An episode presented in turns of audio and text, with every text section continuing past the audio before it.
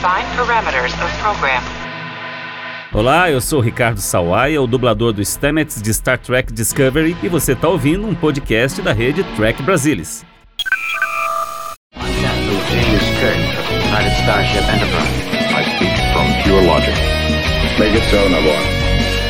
You cannot deny me, Cisco. There's coffee in that letter. Where no man has gone before.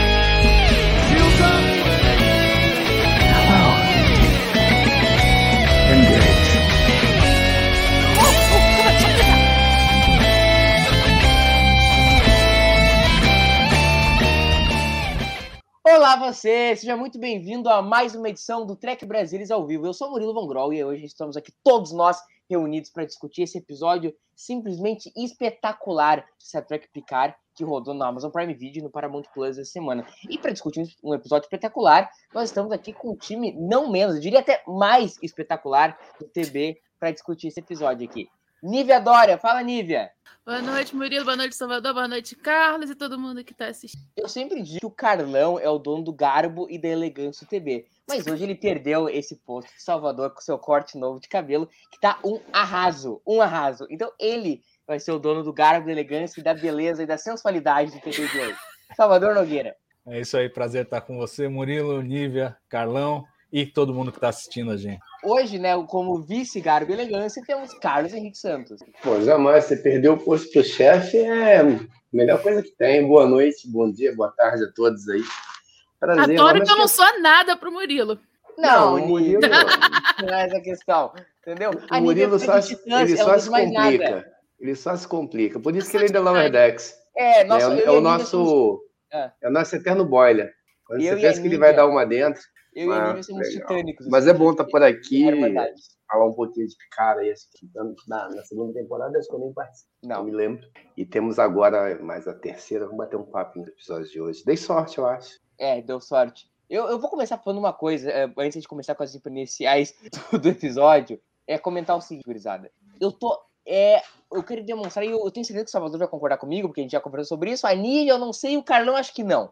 Que é, é demonstrar o quão feliz eu estou com essa terceira temporada. Porque, assim, gostando ou não da primeira, da segunda, de, do High to Part, a gente é aquela coisa decisiva, a gente apanha, briga, não sei o quê. Cara, não, eu tô assim, ó, sou fã, quero service, entendeu? Eu tava com medo de me entregar pra essa paixão. Não estou mais com medo, estou entregue, entregaço a Terry Matalas e terceira temporada de Picard. Eu estou feliz da vida com esse episódio. Estou feliz da vida com esse tempo. É perfeito? Não é perfeito. Não é perfeito. Tem, tudo tem defeito. Eu, eu comentei nesse episódio que eu achava que a trama do Worf e da Raf era chata até o episódio anterior. E era um defeito da temporada. Mas, e essa é a minha primeira impressão. Independente do que nós vamos discutir aqui, ah, uma coisa tem erro, outra coisa tem acerto, não sei o que, não sei o que. Eu estou felizíssimo com essa terceira temporada de Picard e estou felizíssimo com esse episódio. Salvador. Cara, eu, olha, eu, eu tô gostando bastante da terceira temporada de Picard. Eu não, eu não sou muito de comprar essa coisa do é bom, é ruim, sabe? É, é- eu gostei muito da primeira temporada, eu gostei um pouco menos da segunda temporada, mas ainda assim achei alguns elementos da segunda temporada muito, muito interessantes, muito profundos, muito, muito cativantes. É, e essa terceira temporada tem um sabor diferente das duas primeiras, não tenha dúvida que ela tem um sabor diferente. E eu acho que ela tem qualidades que as outras duas temporadas não têm, mas tem também alguns defeitos que as duas primeiras não têm. Então, como é que, como é que eu vejo? É, eu sinto que o Terry Matalas ele domina muito bem aquela coisa de você estruturar a temporada de forma a manter o público sempre engajado e sempre interessado. Né? A gente viu aí ao longo dessas várias temporadas em live action que estão sendo feitas desde a primeira de Discovery aí nessa nova era televisiva, a gente vê um, um desafio muito grande de engajar o público numa trama de 10, 13, 14, 15 episódios, às vezes, no caso da primeira temporada de Discovery foram 15, é, uma trama contínua, como se fosse um livro, né, um romance que você está lendo, e cada episódio é um capítulo. E o que muitas vezes a gente via acontecer era assim, era o, o interesse se transformar em paciência, porque a história não vai se resolvendo, a história não avança, você só tem retrocessos e tal, e, e a coisa não se desenrola da maneira como você gostaria, não tem a fluidez. Nesta terceira temporada de Picard, eu acho que pela primeira vez nessa nova era, a gente substitui a impaciência pela ansiedade. A gente entra para cada novo episódio louco para assistir e termina frustrado que acabou esperando o próximo, mas não com a sensação de que as coisas não estão andando. Não é uma questão de impaciência. Parece que cada episódio eles entregam alguns elementos para fazer a trama andar. Ainda não tem o quadro todo resolvido, ainda tem grandes mistérios na temporada, mas você fica satisfeito e fica engajado. É como se tivesse uma refeição satisfatória que você falou: não, isso aqui é, matou a minha fome, mas você já está pensando, pô, o que, que eu vou comer no jantar? Porque vai ter, vai ter uma outra refeição e tem pratos aí prometidos que você está ansioso para comer. Então eu acho que assim, essa terceira temporada, estruturalmente, ela é diferente das outras e é a primeira dessa nova era que consegue capturar, assim, com perfeição, isso das, das de live action, esse, esse formato aí de 10, 10 capítulos, né? É, agora, do, do, ponto de vista da trama, já tem, outro, tem outra coisa, né? um pouco derivativa, tem um pouco de. É, o pessoal às vezes se irrita um pouco com o excesso de nostalgia, não é o meu caso, mas eu reconheço que ele existe, eu reconheço que ele está lá, e certamente nesse episódio nós vamos ter muita coisa para falar desse aspecto, e isso estava meio ausente nas duas primeiras temporadas. Então, assim, acho que no, no frigir dos ovos, é, eu, eu sou incapaz de dizer que eu gosto mais da terceira que da primeira. Mas eu certamente gosto delas por motivos diferentes. E estou muito engajado, como você, Murilo, nessa terceira temporada. É, uma coisa que dá para comentar é que o Termatalas disse que ele não era a oitava temporada de TND, né? Era o quinto filme. E eu acho que ele tem muito essa estrutura e até alguns aspectos, assim, mesmo de cena, umas cenas que parecem muito de cinema. Por exemplo, a cena nesse episódio que o Riker a cena que o Riker vai e se sacrifica pela Rafa e pelo Orf, e que ele tá dando tiro, os caras dando tiro. Cara, é muito coisa de cinema, muito blocado nesse sentido, e parece mesmo cinema. Eu, eu consigo me imaginar indo ver aquilo no cinema, ao passo que a segunda temporada, que eu até eu gostei, eu fui um dos poucos aqui no TB que defendeu a segunda temporada, já a primeira eu não gostei, que parece ter uma contradição, mas essa, essa, terceira temporada ela tem mais esse bloco que, que eu me apetece mais. E tu, Carlão, qual, qual o teu sentimento desse episódio e da temporada como tu? É, voltando um pouquinho, primeira, segunda e terceira temporada, a temporada que eu mais gosto é a primeira, com certeza. É, não que seja perfeita, mas porque ali eles tentaram fazer alguma coisa diferente, trazer um, alguns aspectos diferentes do que a gente viu em Jornada e na própria série com esses personagens. A segunda temporada eu parti para o cansaço, porque o que eu via os episódios eu sempre achava eles muito óbvios, muito repetitivos, assim, basicamente a impressão que eu tinha é que eles estavam reciclando coisas antigas, né, e não só de jornada. É, e me cansou um pouco. É, para alegria da Nívia, realmente eu acho que o grande barato para mim da segunda temporada foi o John DeLance. O restante era cansativo para mim assistir a segunda temporada. A terceira temporada tem um problema que está mais comigo do que com a temporada, né? Porque assim, eu já conversei algumas vezes não só sobre o Car, eu não tenho o menor interesse na oitava temporada da nova geração. Acho que poderia ter ficado lá, não era a série que eu gostaria de ver. É, se o Matalas disse que a episódio não parece uma série de TV, parece um filme, First Contact parece um episódio, um bom episódio. Então, no final das contas, dá na mesma. Mas eu concordo um pouco, Salvador, em relação à dinâmica. Eu acho que a dinâmica desse, desse, dessa temporada ela consegue atrair melhor os fãs, tanto os nostálgicos como os não, não, não nostálgicos, porque ela tem uma dinâmica de aventura e as coisas vão acontecendo e você vai se engajando. Realmente, coisas acontecem a cada episódio. É, o que me incomoda às vezes um pouco é a escrita. Eu acho uma escrita. Tem hora que parece que tem um adolescente de 15 anos escrevendo aquilo ali, e tem horas que tem coisas muito legais. Então, quando a gente fala é, de, de, Eu, pelo menos, falo de irregularidade, eu tenho esse, tem hora que eu olho e tô vendo alguma coisa de Picard, cara, e daqui a pouco tem coisa, tem horas que eu olho e falo, cara, não acredito que os caras fizeram isso. Eu tenho esses sentimentos nessa terceira temporada é, muito conflitantes dentro, às vezes dentro do, meio, do próprio episódio. O da semana passada foi muito bom. Para mim, eu acho que esse foi um, um pouquinho abaixo, mas ainda bom.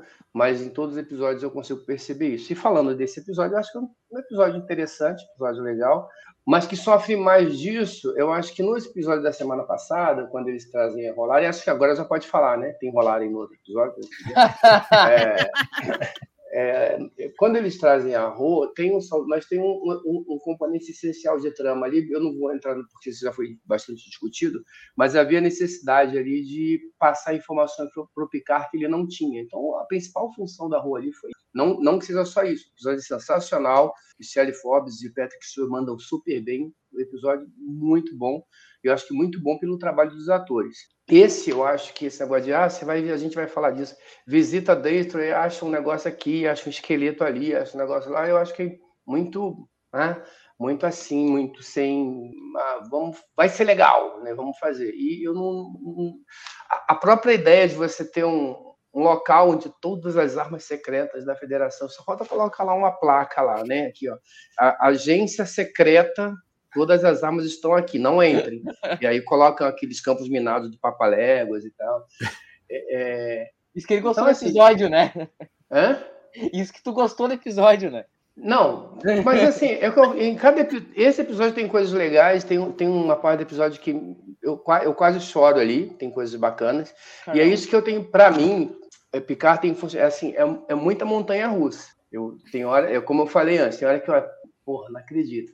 É muito assim. A gente vai falar. E nesse episódio tem um pouco das duas coisas. Mas tu acha que o episódio sustenta por causa de ah, o corpo do Kirk? Eu nem vi o corpo do Kirk. Já falei muito. Vou passar pro próximo, Isso. porque senão Isso. a gente. Não, não quero é, controlar a sua pauta, tá, Murilo? Nívia, Nívia. Mas eu sei que eu falo demais. É. Então não, eu já falei o, muito. O, o, Murilo é muito engraçado, porque assim, ele, ele abre o programa e fala assim: fale aí tudo o que você pensa sobre Picard, as três temporadas, essa última temporada e esse último episódio.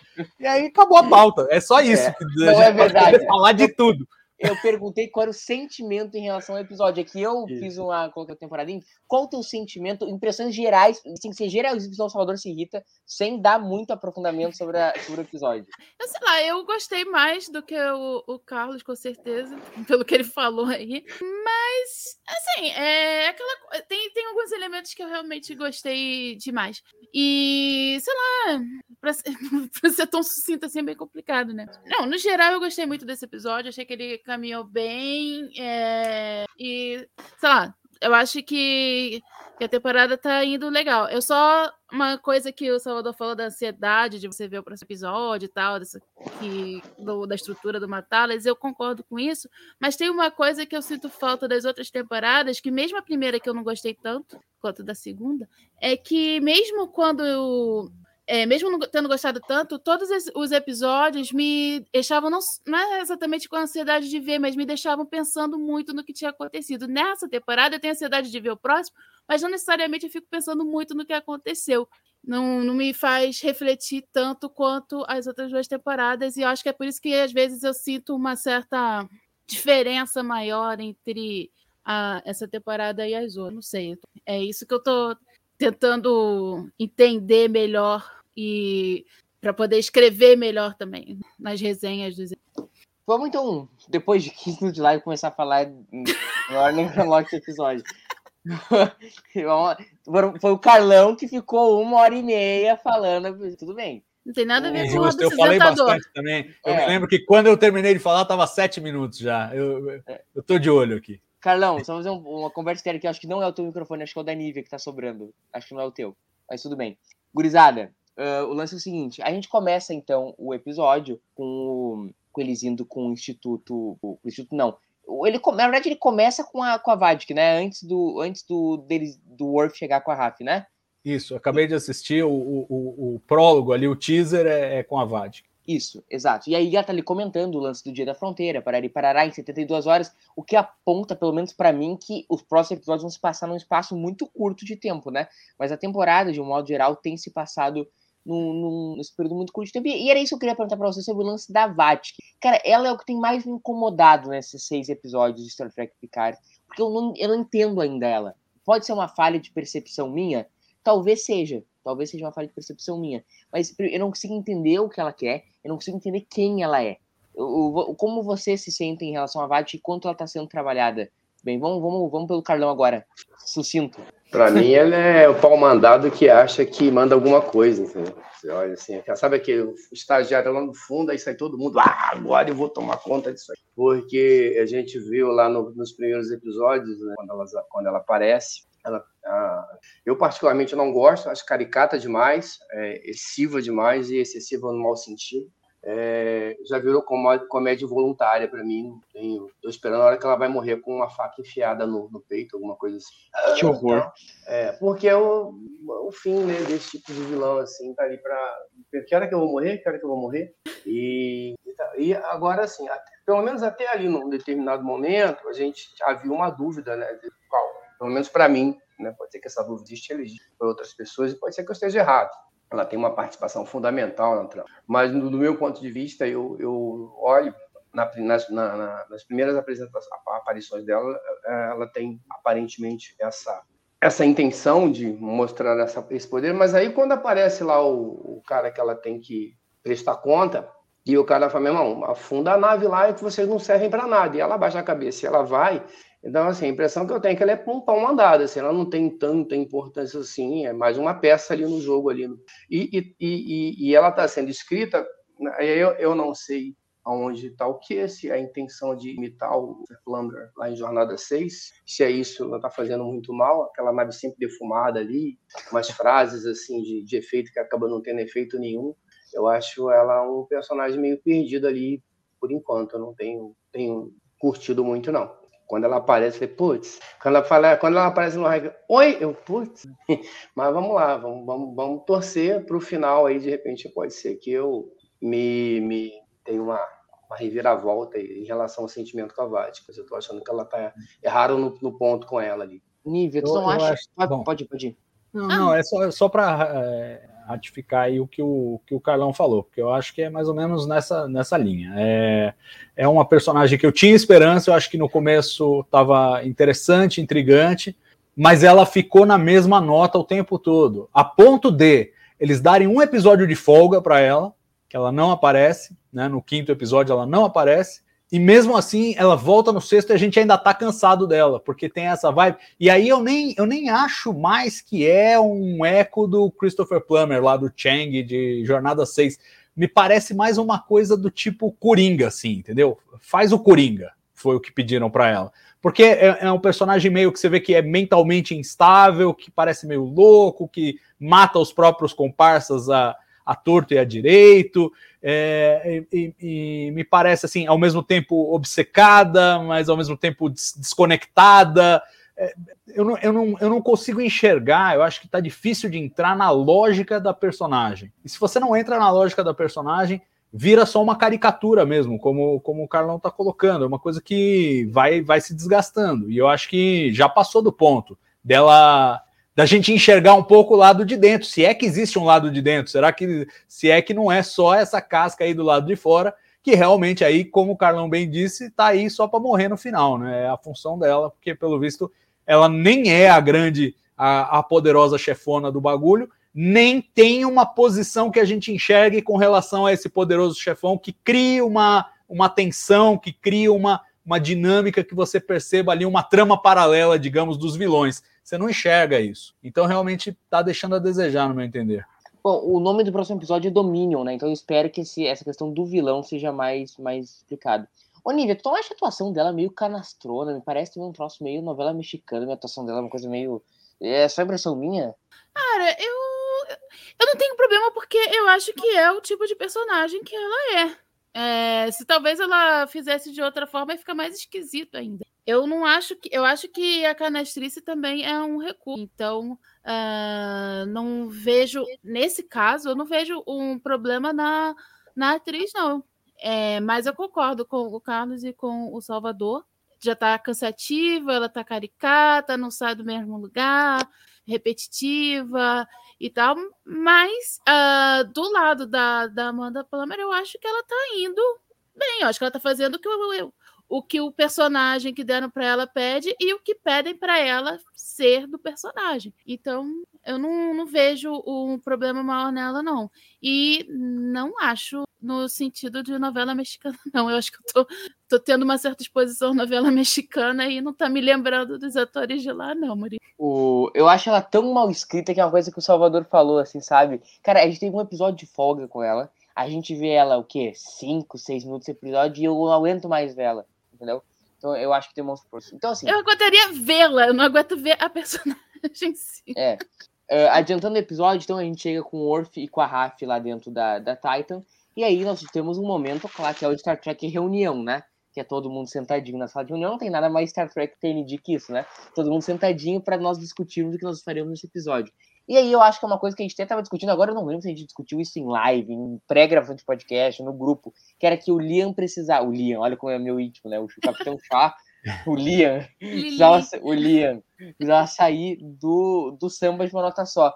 E apesar de ser um episódio onde ele é bem retraído, ele parece pouco nesse episódio, eu acho que eles fizeram um pouco desse trabalho, né, Salvador, de tirar um pouco do, do show. Por exemplo, ele faz aquela piadinha em três ali do Riker e do Picard, que o Picard fala que está pra furtar, aí o Riker fala, Belo usa a palavra, o, o, o Shaw faz uma carinha pro Picard. Eu acho que nessa cena, por mais que seja uma coisa sutil, eles têm, têm um pouco desse esforço, né, nessa sequência toda aí, que é que o, o Orf reencontra o Picard, 11 anos, tal, sem se ver, hidromel amargo. É, esse, esse o uso do Shaw nesse episódio ficou meio escanteado, né? O Shaw acabou virando um personagem que, para essa, essa trama aí do, do episódio 6, ela não, ele, ele não serviu.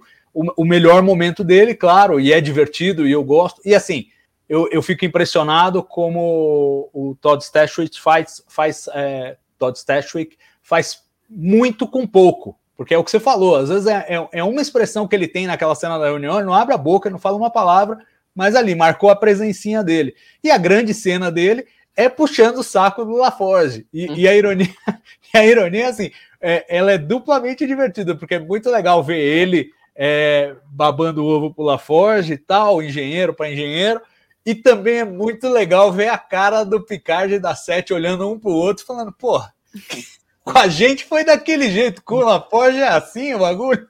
Então, acho, que valeu, e, e eu, eu gosto, vocês sabem, é, é, o Murilo já tem me representado aqui nas lives é, para dizer que eu faço parte do, do clube de admiradores do Não. Liam Shaw. Associação dos Amigos e Admiradores do Capitão Leon Shaw. Isso aí. Perfeito, perfeito. Errei, o- errei o nome, mas é porque não, ainda não, não tem um cargo efetivo lá.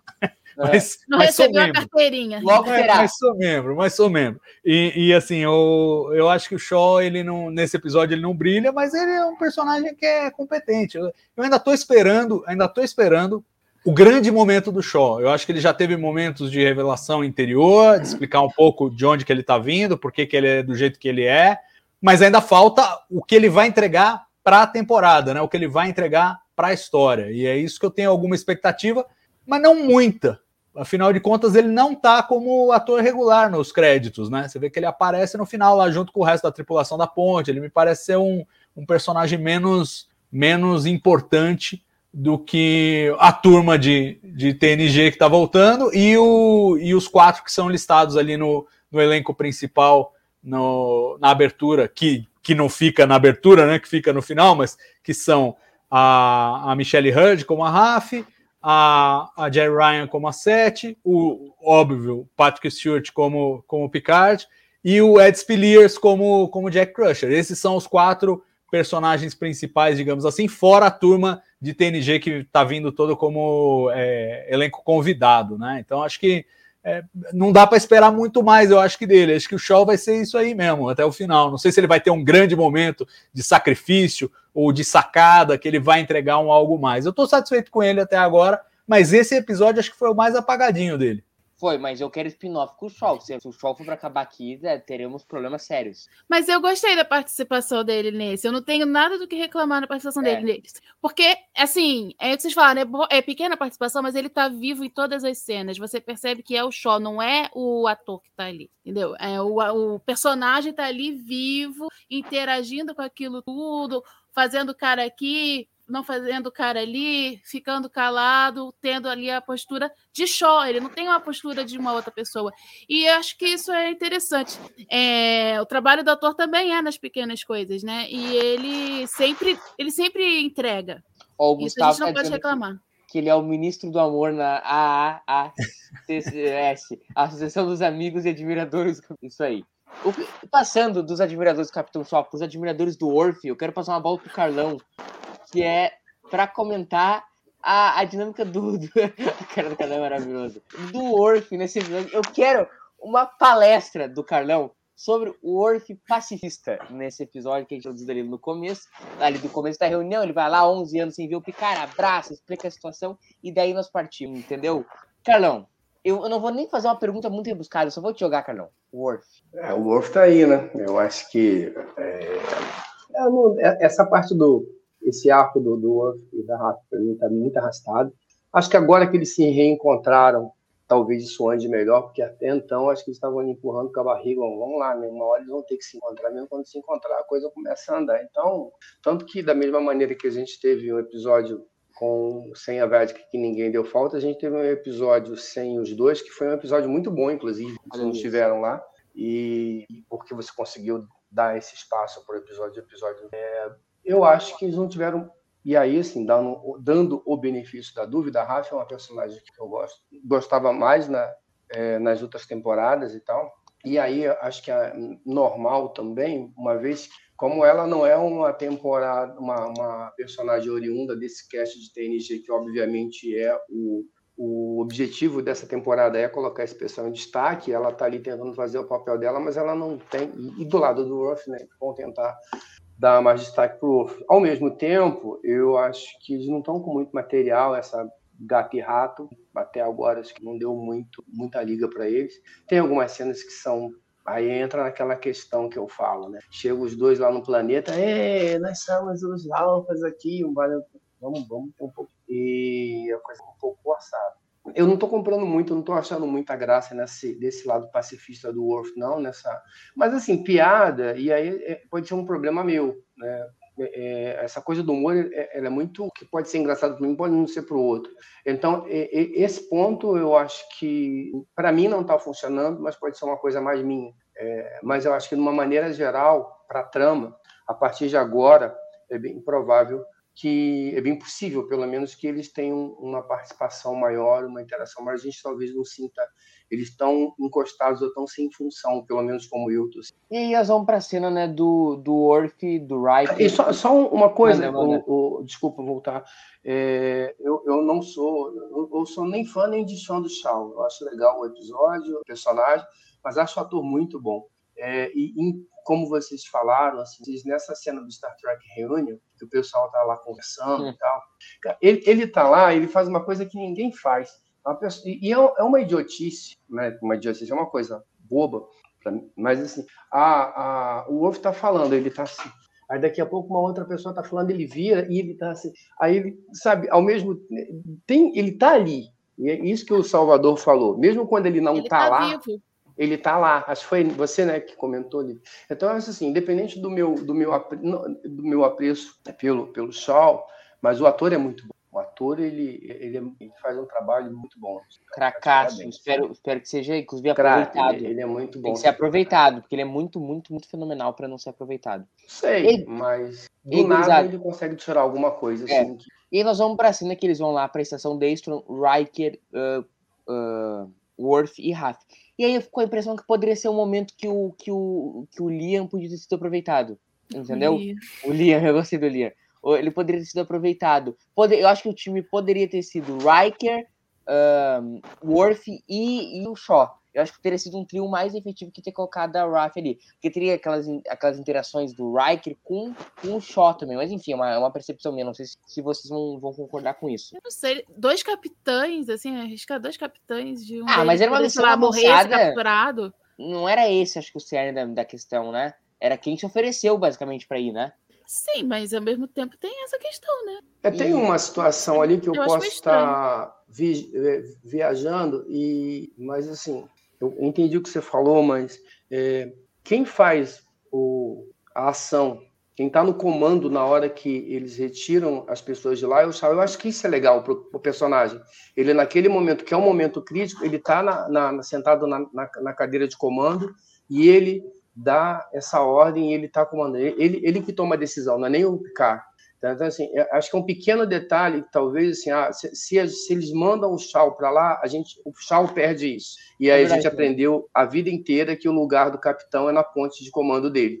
Tá? Então, acho que isso é até um respeito ao personagem e ao, ao e, ao ator. Então, é, legal, quem poderia. Eu até fiquei pensando, né, quem poderia ter ido ou não, mas essa questão do Chau, eu acho que quando eles deixam o Chau lá por mais simples que seja ele ordenar a partida, mas é ele que está tomando a decisão no comando da nave dele sentado na cadeira dele, não é nem o Picard.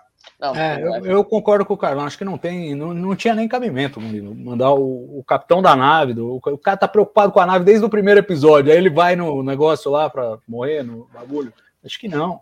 Enfim. Ele é o cara que tá meio de. Ele tá, é assim, ele tá o tempo inteiro, na melhor das hipóteses, concordando sem gostar. Entendeu? Ele não tá. Uhul, ah, então tá, agora virei maloqueiro, vamos lá invadir a estação desse e tal. Não. Ele tá me engolindo aquele sabe porque ele falou: os caras estão querendo tudo me matar aqui, o que, que, eu vou fazer? Vai pegar o Colorjet para pichar lá a estação destro, né? aqui é picar. O... Mas enfim, foi só uma, foi só eu não quis desenvolver uma tese sobre isso. Aí nós entramos no, na estação. E aí, Salvador, como tu sente essa dinâmica assim, da invasão da, da estação? E eu curti muito a dinâmica do, do Riker com o Orp. Eu acho muito bom na hora que eles vão descer. Aí o, o fala que não, agora que o Riker primeiro fala, ah, que se der uma merda, eles vão ter que ter uma invasão à moda antiga, né? Aí o Orf, não, eu só não sei o que é. Aí tá transportando o Riker, nós vamos morrer nessa merda, não vai dar certo isso aí. e eu acho muito bom que eles ficam se dibicando o, a, o, isso, aí eles encontram o Pingo, aí o Riker fala o grande inimigo do, do, do, comandante Worf é o, é, o, é o Pingo. Então isso vai funcionando muito bem até chegar no ponto, nós vamos chegar lá do Moriarty. Mas até lá, a atmosfera de tensão, pelo menos para mim, funciona. Sabe que cena me lembrou? Me lembrou a cena, acho que inclusive do próprio Worf, do, da Beverly e do Data, talvez, no The Best of the Both Worlds, que eles entram para dentro do cubo Borg me lembrou um pouco assim, aquele lance que a gente sempre fala de atmosfera, sabe? Não, eu, eu acho, e eu acho que funcionou bem, vou até abrir divergência com o Carlão. Ele já falou que né, ele já deu aquela, aquela coisa do, do, do bom moço quando vai terminar o relacionamento, fala: o problema não é você, sou eu. mas, mas é, vou abrir essa divergência porque eu realmente me divirto muito com o Worf. Eu acho que o Michael Dorn manda bem em tudo que ele faz, ele tem uma presença de Worf assim, muito característica é, e as cenas são bem escritas para ele, as, as, tiradas de uma linha que é o clássico do Worf desde de a nova geração, é, continuam aí, continuam boas, e esse episódio tem umas três, pelo menos, tem umas três. Tem, primeiro ele tentando é, dissipar a tensão entre a Raf e a Sete, e a Raf e a Sete fala, não, eu não vou. Aí ele fala, ah, ainda bem, tava tentando boa, enganar, tal. Boa, isso é boa. Aí na sequência tem a com, com o Riker, essa coisa do, do pacifista, o Riker falando que vai morrer. E mais adiante tem uma que ele fala que não, vamos mandar boas vibrações. E o Riker fala, pô, não tô entendendo mais esse mundo. Aí quando, quando aparece o Moriarty, ele fala, pelo menos alguém aqui tá normal né? Pelo menos alguém que tá normal. É muito é, então, é, assim, acho, acho, que funciona bem, resgata um pouco essa, esse humor orgânico de, de a nova geração, que eu acho que é, é, é bacana e, e, faz a gente é, se entusiasmar. De novo, tem o lado do saudosismo, talvez quem chegou a Picard pela primeira temporada tá falando, meu, quem são esses velhos aí fazendo piada? Pode estar tá se perguntando, mas para quem, quem vem de a nova geração, eu acho que funciona e ressoa. E eu, e eu gosto dessa sequência e gosto também da atmosfera do, do da estação Daystrom. A estação Daystrom, na verdade, é engraçado, porque assim, é, tem a primeira impressão e tem a segunda impressão. A minha primeira impressão, quando eu assisti pela primeira vez ao episódio, foi de surto psicótico, tracker, nerdgásmico. Foi mais ou menos isso que eu senti. É, porque, assim, tem muita coisa muito compactada, muito rapidamente, e além do que, abre uma série de possibilidades. Você fala, pô, a gente está há anos discutindo uma série da Seção 31 e, e, pensamos só no aspecto de espionagem e tal. De repente tem todo esse espectro aí de é, tecnologias tabu que é, um, é uma área cinzenta também para exploração na, na, na sessão é 31. É muito legal a cena que o, que o Worf fala na sessão 31, né? Como se o Riker não soubesse que é explicar para o Riker o que, que é é, e o Riker, é, Pois é, que eu acho que ele, na verdade, está explicando para a audiência, né? Está explicando é. para a audiência e o Riker dá uma cortada nele. É, porque essa altura todo mundo sabe, né? O que é. Mas. Que, aliás, é uma tese particular que eu tenho, né? Que Enterprise, depois que deu aquela treta lá toda, a sessão 31 veio à luz e aí ela é mais conhecida na época de Discovery. Aí dá aquela merda com o controle, eles enterram ela de novo, ela some, ela é desconhecida em Deep Space Nine. Agora, depois de Deep Space Nine, o Bashir deve ter soprado o trombone lá, todo mundo deve saber que ela existe. E agora todo mundo conhece de novo. É, é, é como eu faço o mapa mental aí da evolução da seção 31. Mas enfim, você entra ali, além da atmosfera, tem essa, essa tonelada de referências e, e, e, brincadeiras e provocações e ganchos para explorar, e certamente vamos, vamos conversar sobre eles é, mais adiante. Então, acho que funcionou bem. O que eu achei estranho, e aí só numa segunda assistida é que passa com mais naturalidade, é o seguinte: é que o sistema de defesa não é lá um grande sistema de defesa, né? A impressão inicial que dá é essa: o bagulho não presta, porque não, não segurou os caras um segundo, não, não, fez nada. No máximo, tiveram que desviar lá de uns tiros do Moriarty. É, e aí, na segunda assistida, faz mais sentido porque você vê que a inteligência artificial identificou o Riker logo de cara.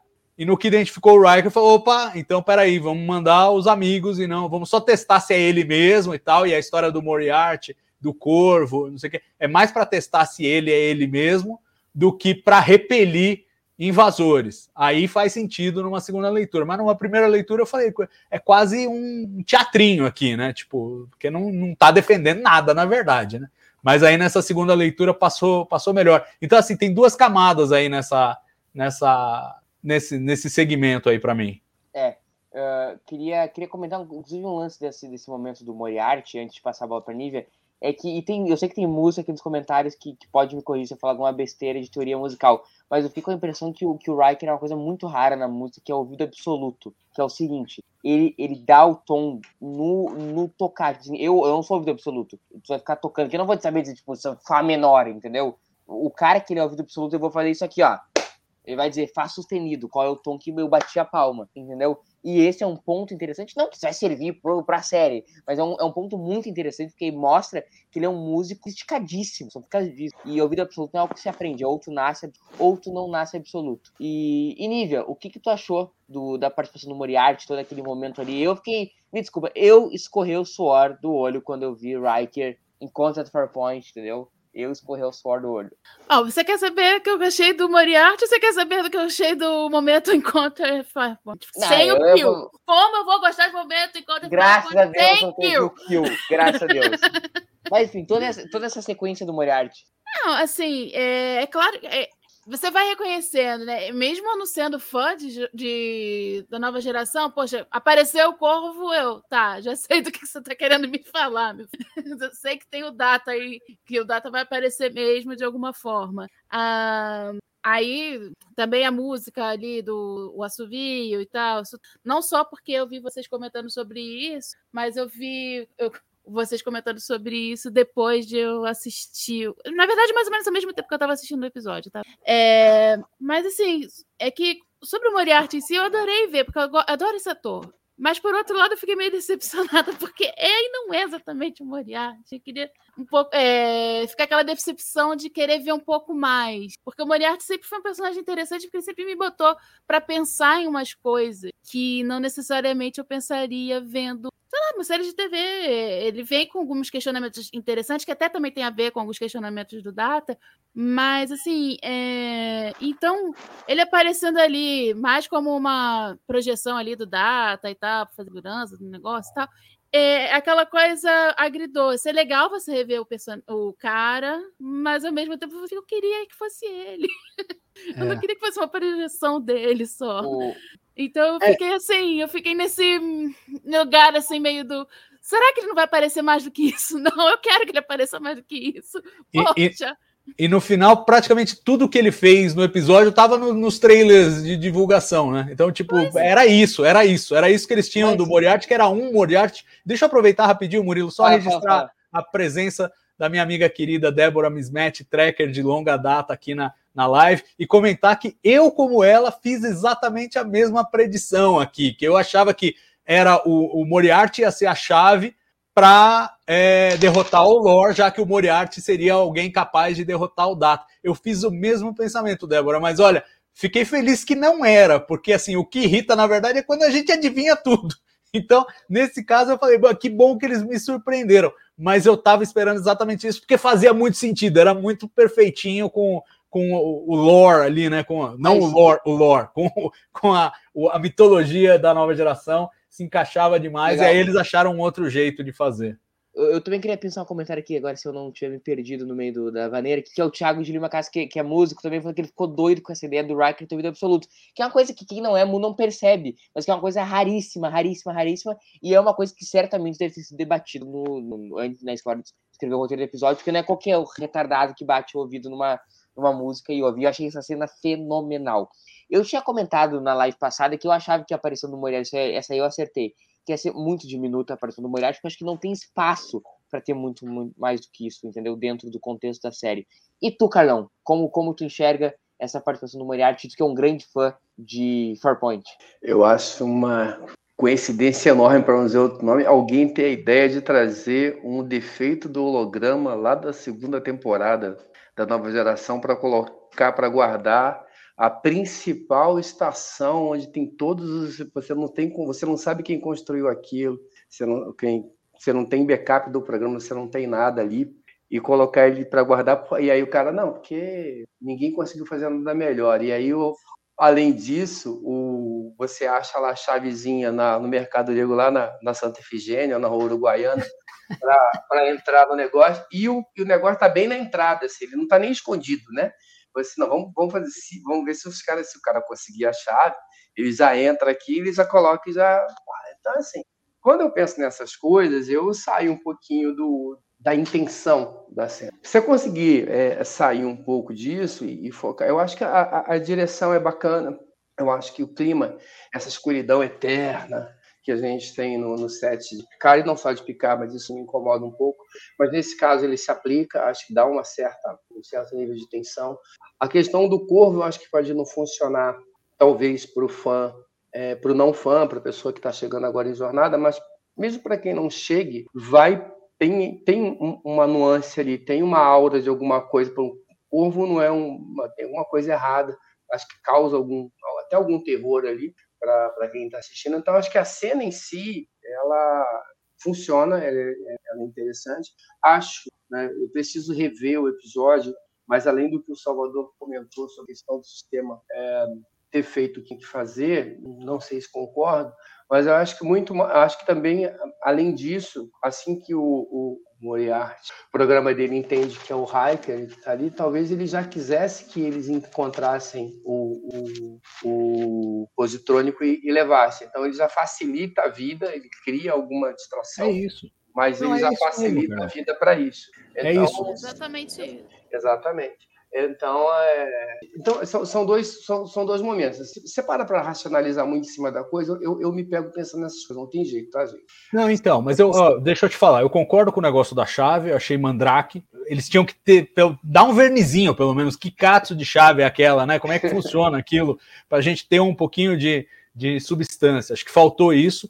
Mas no caso do Moriarty, eu entendo que assim, não é a, a Frota Estelar ou a Seção 31 É ou o Dayson que decidiu que o Moriarty ia defender. É o Data, ou aquele androide lá que é Aham, mais data exato. que os outros, mas é um pouco de tudo. É, é ele que decide, tanto que no, no começo do episódio, eu reparei bem assistindo de novo, é, eles falam que a, a escolha da, da inteligência artificial foi porque ela é- era altamente adaptativa lá, ela conseguia, Uhum. de acordo com quem entrasse, ela, ela planejava as defesas reagindo a quem estava entrando. E aparece Então, assim- a cena focando no Riker, mostrando quem é. Exato. Então, é, o, é então. Então, a, a- o, o- Data, é, vamos chamar de Data, né? O Data colocou é, o que ele achava que precisava colocar para testar se aquelas pessoas que ele reconheceu eram mesmo quem ele imaginava. Aí entra a coisa da música, a relação dele do Farpoint, e aí a cena aproveitar a pergunta do, do Gustavo Gobi aqui, é, perguntando o que, que a gente achou da, da, da combinação com as cenas de é, encontro em Farpoint ali. é, na... Ah, eu achei que funcionou né? super bem. Achei que funcionou achei. super bem. lindo. É. E, e desafiador, né? Porque o corte é completamente diferente, mas eles conseguiram cortar direitinho. Achei que ficou a- visualmente a bonito, proporção, não né? Aquilo gravava na época em 4x3, e acho que hoje já grava, já grava, eu não sei nem qual é a razão, mas eu acho que no mínimo 85, talvez, então a razão é, diferente, mas, e eles conseguiram encaixar bem sem perder o formato. E, e, e aí é um dos momentos que eu acho que essa nostalgia funciona, que você consegue. né, Aí, para a pessoa que é fã de, da nova geração e, e você voltar lá naquele início, onde nem os personagens sabiam o que era, eles ainda estavam se conhecendo, eu acho que dá uma viajada, assim, a gente viaja nesse todo esse processo. Isso eu acho que funciona. Então, acho que é, é isso. Para mim, é. Se você consegue desvencilhar um pouco dessas e, e focar no que está acontecendo, é uma cena bacana. Assim. Vamos, vamos continuar né, na cena do, do Dayson pra gente não perder a meada. Depois a gente volta lá pro Picard com o LaForge, por vocês tudo A bem? pauta é sua, pô. Boa. Não, é que, que Boa. se, se a gente fosse seguir Faz todo sentido. Make it so. Então, Engage. a gente. A gente. Engage, foda. E aí, tá, o nosso querido uh, ouvido absoluto consegue lá desvendar o mistério. E a gente vai, entra lá e encontramos o Data. Que aí eu acho que é a polêmica, é o momento mamilos polêmico do episódio. eu não quero que ressuscite o Data Data. O cara pediu pra morrer, literalmente. Eu acharia muita sacanagem se o Data voltou. Eu sou satisfeitíssimo de Data. Tô satisfeitíssimo de Dr. Sung. Entendo que ele possa ser esse Data aí, entendeu? Três em um, tipo, o disquinho. Possa ser, o, possa ser a, a saída pro episódio, como essa do episódio. Agora, eu, eu acho que todos aqui concordamos que não queremos o Data de volta, né? É, eu queria discutir isso aí. Podemos discutir? Podemos discutir, vai. O que tu acha? Dá a tua opinião errada aí. Não, o que eu. Dá, dá a minha opinião errada. Não, o que eu acho é o seguinte: dramaticamente, realmente, depois da gente ver o Data morrer na primeira temporada, é, daquele jeito, e já é a segunda vez que nós vemos ele morrer, e nesse episódio é enfatizado, pô, mas ele não morreu duas vezes. Quer dizer, é aquele jeito dos roteiristas falar: não, a gente sabe o que, que, que nós estamos fazendo e a gente resolveu fazer isso mesmo assim.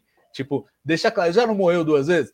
É, sim, dramaticamente tem esse peso. Tem um outro lado que eu gostaria de discutir, que é assim, do ponto de vista de uma consciência que é baixável, e a essa altura está meio demonstrado que ela é baixável, a consciência do data é baixável, eles já tiraram do, do data original, é, fizeram uma cópia no before, depois Meu do zebra. before fizeram a clonagem, é, a clonagem lá do, do, do Maddox para produzir a Soji, é, enfim, é, e, e- e mantiveram a consciência lá dele no computador, né? Então, assim, a consciência do data é copiável.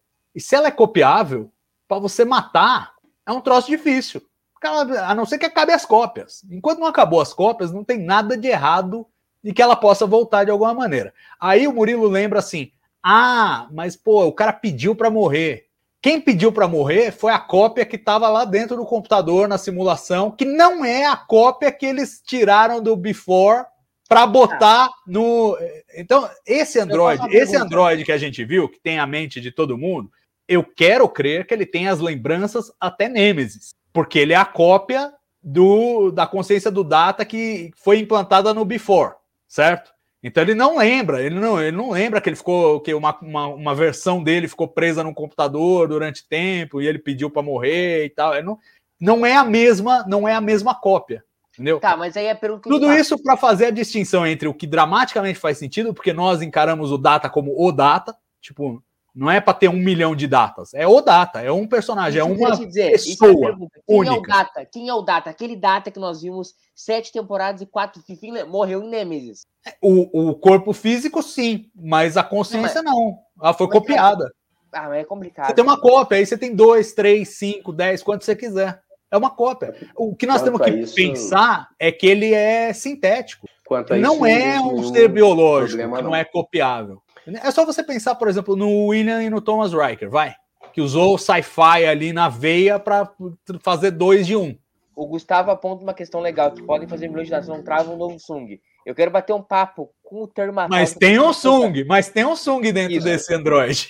Que eu quero, que eu quero bater um papo com o Termatados que eu sei que nos assiste. Ah, é. Entendeu?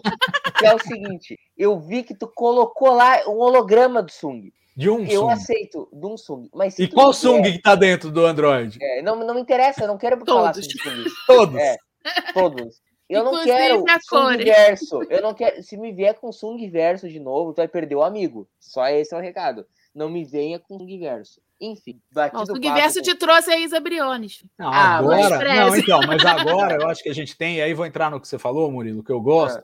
É assim, a gente tem um, um data que não é o data. E eu desconfio que tenha sido o Brent Spiner que falou: não, mas pô, não me sacaneia, né? Vocês já mataram duas vezes o data, vocês querem que eu faça o data de novo? Então, o data com um twist.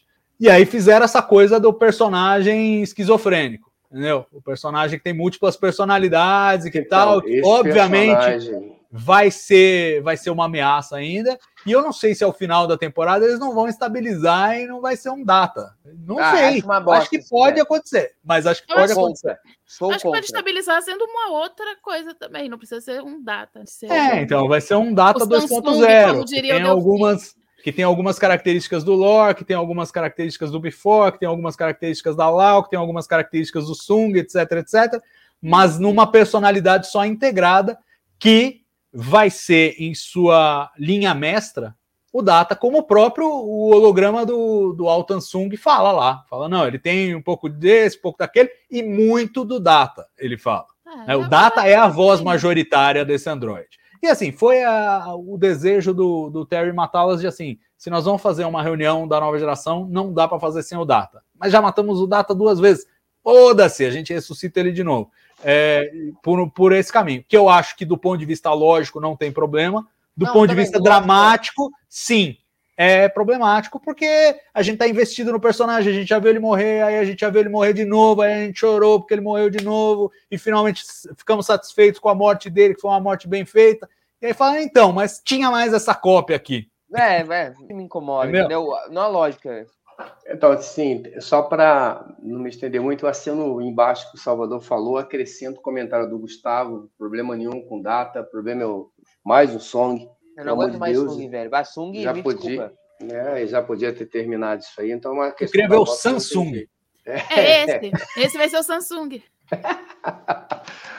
É, não- e assim, eu acho até que a gente poderia, eu- e aí ne- nesse ponto, e eu, eu acho que não é intenção, mas eu, eu acho que é totalmente plausível, por exemplo, você ter o, o, o sistema operacional do Data rodando em qualquer lugar. Ele podia ser até a IA da, da estação, ele podia ser qualquer coisa, né?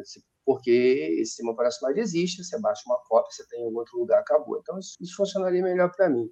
Mas no mais eu não tenho o que acrescentar nada. Pegar só o comentário que o Salvador fez e acrescentar isso do Gustavo e aí o meu comentário. eu acho que, inclusive, essa mistura de todos os. O Data, Love, For, Lo, é, pessoal todo, ajuda também a criar esse Data mais humano também. Porque eles Tão trazem roubando o características diferentes e complexas. Ela quer, precisa trazer o Hã? Brent Spiner e estão roubando no jogo. É, é Ah, mas isso assim. daí eles sempre roubam no jogo, toda hora de Brad Spiner, cara. A gente conseguiu É, ficar meu, episódios eu não, inteiros eu sem ele. ver o Bright Spire na A gente até- mais. A gente Eu, já assim, perdeu a eu plaquinha. acho que existe um tabu enorme com ressurreição de personagens depois que o Nicholas Meyer não quis ressuscitar o Spock. Matou tão bem que ele não queria ressuscitar. Acho que todo mundo a essa altura concorda que teria sido um erro seguir o conselho do Nicholas Meyer e deixar o Spock morto. Tudo bem, mas é uma Mais do que isso, mais do que isso, mais do que isso. É, a gente teria que abandonar a série clássica se esse negócio de matar personagem e ressuscitar depois não, não valesse. Porque eles mataram o McCoy, mataram o Scott, mataram uma pá de gente na série clássica e ressuscitaram no final do episódio.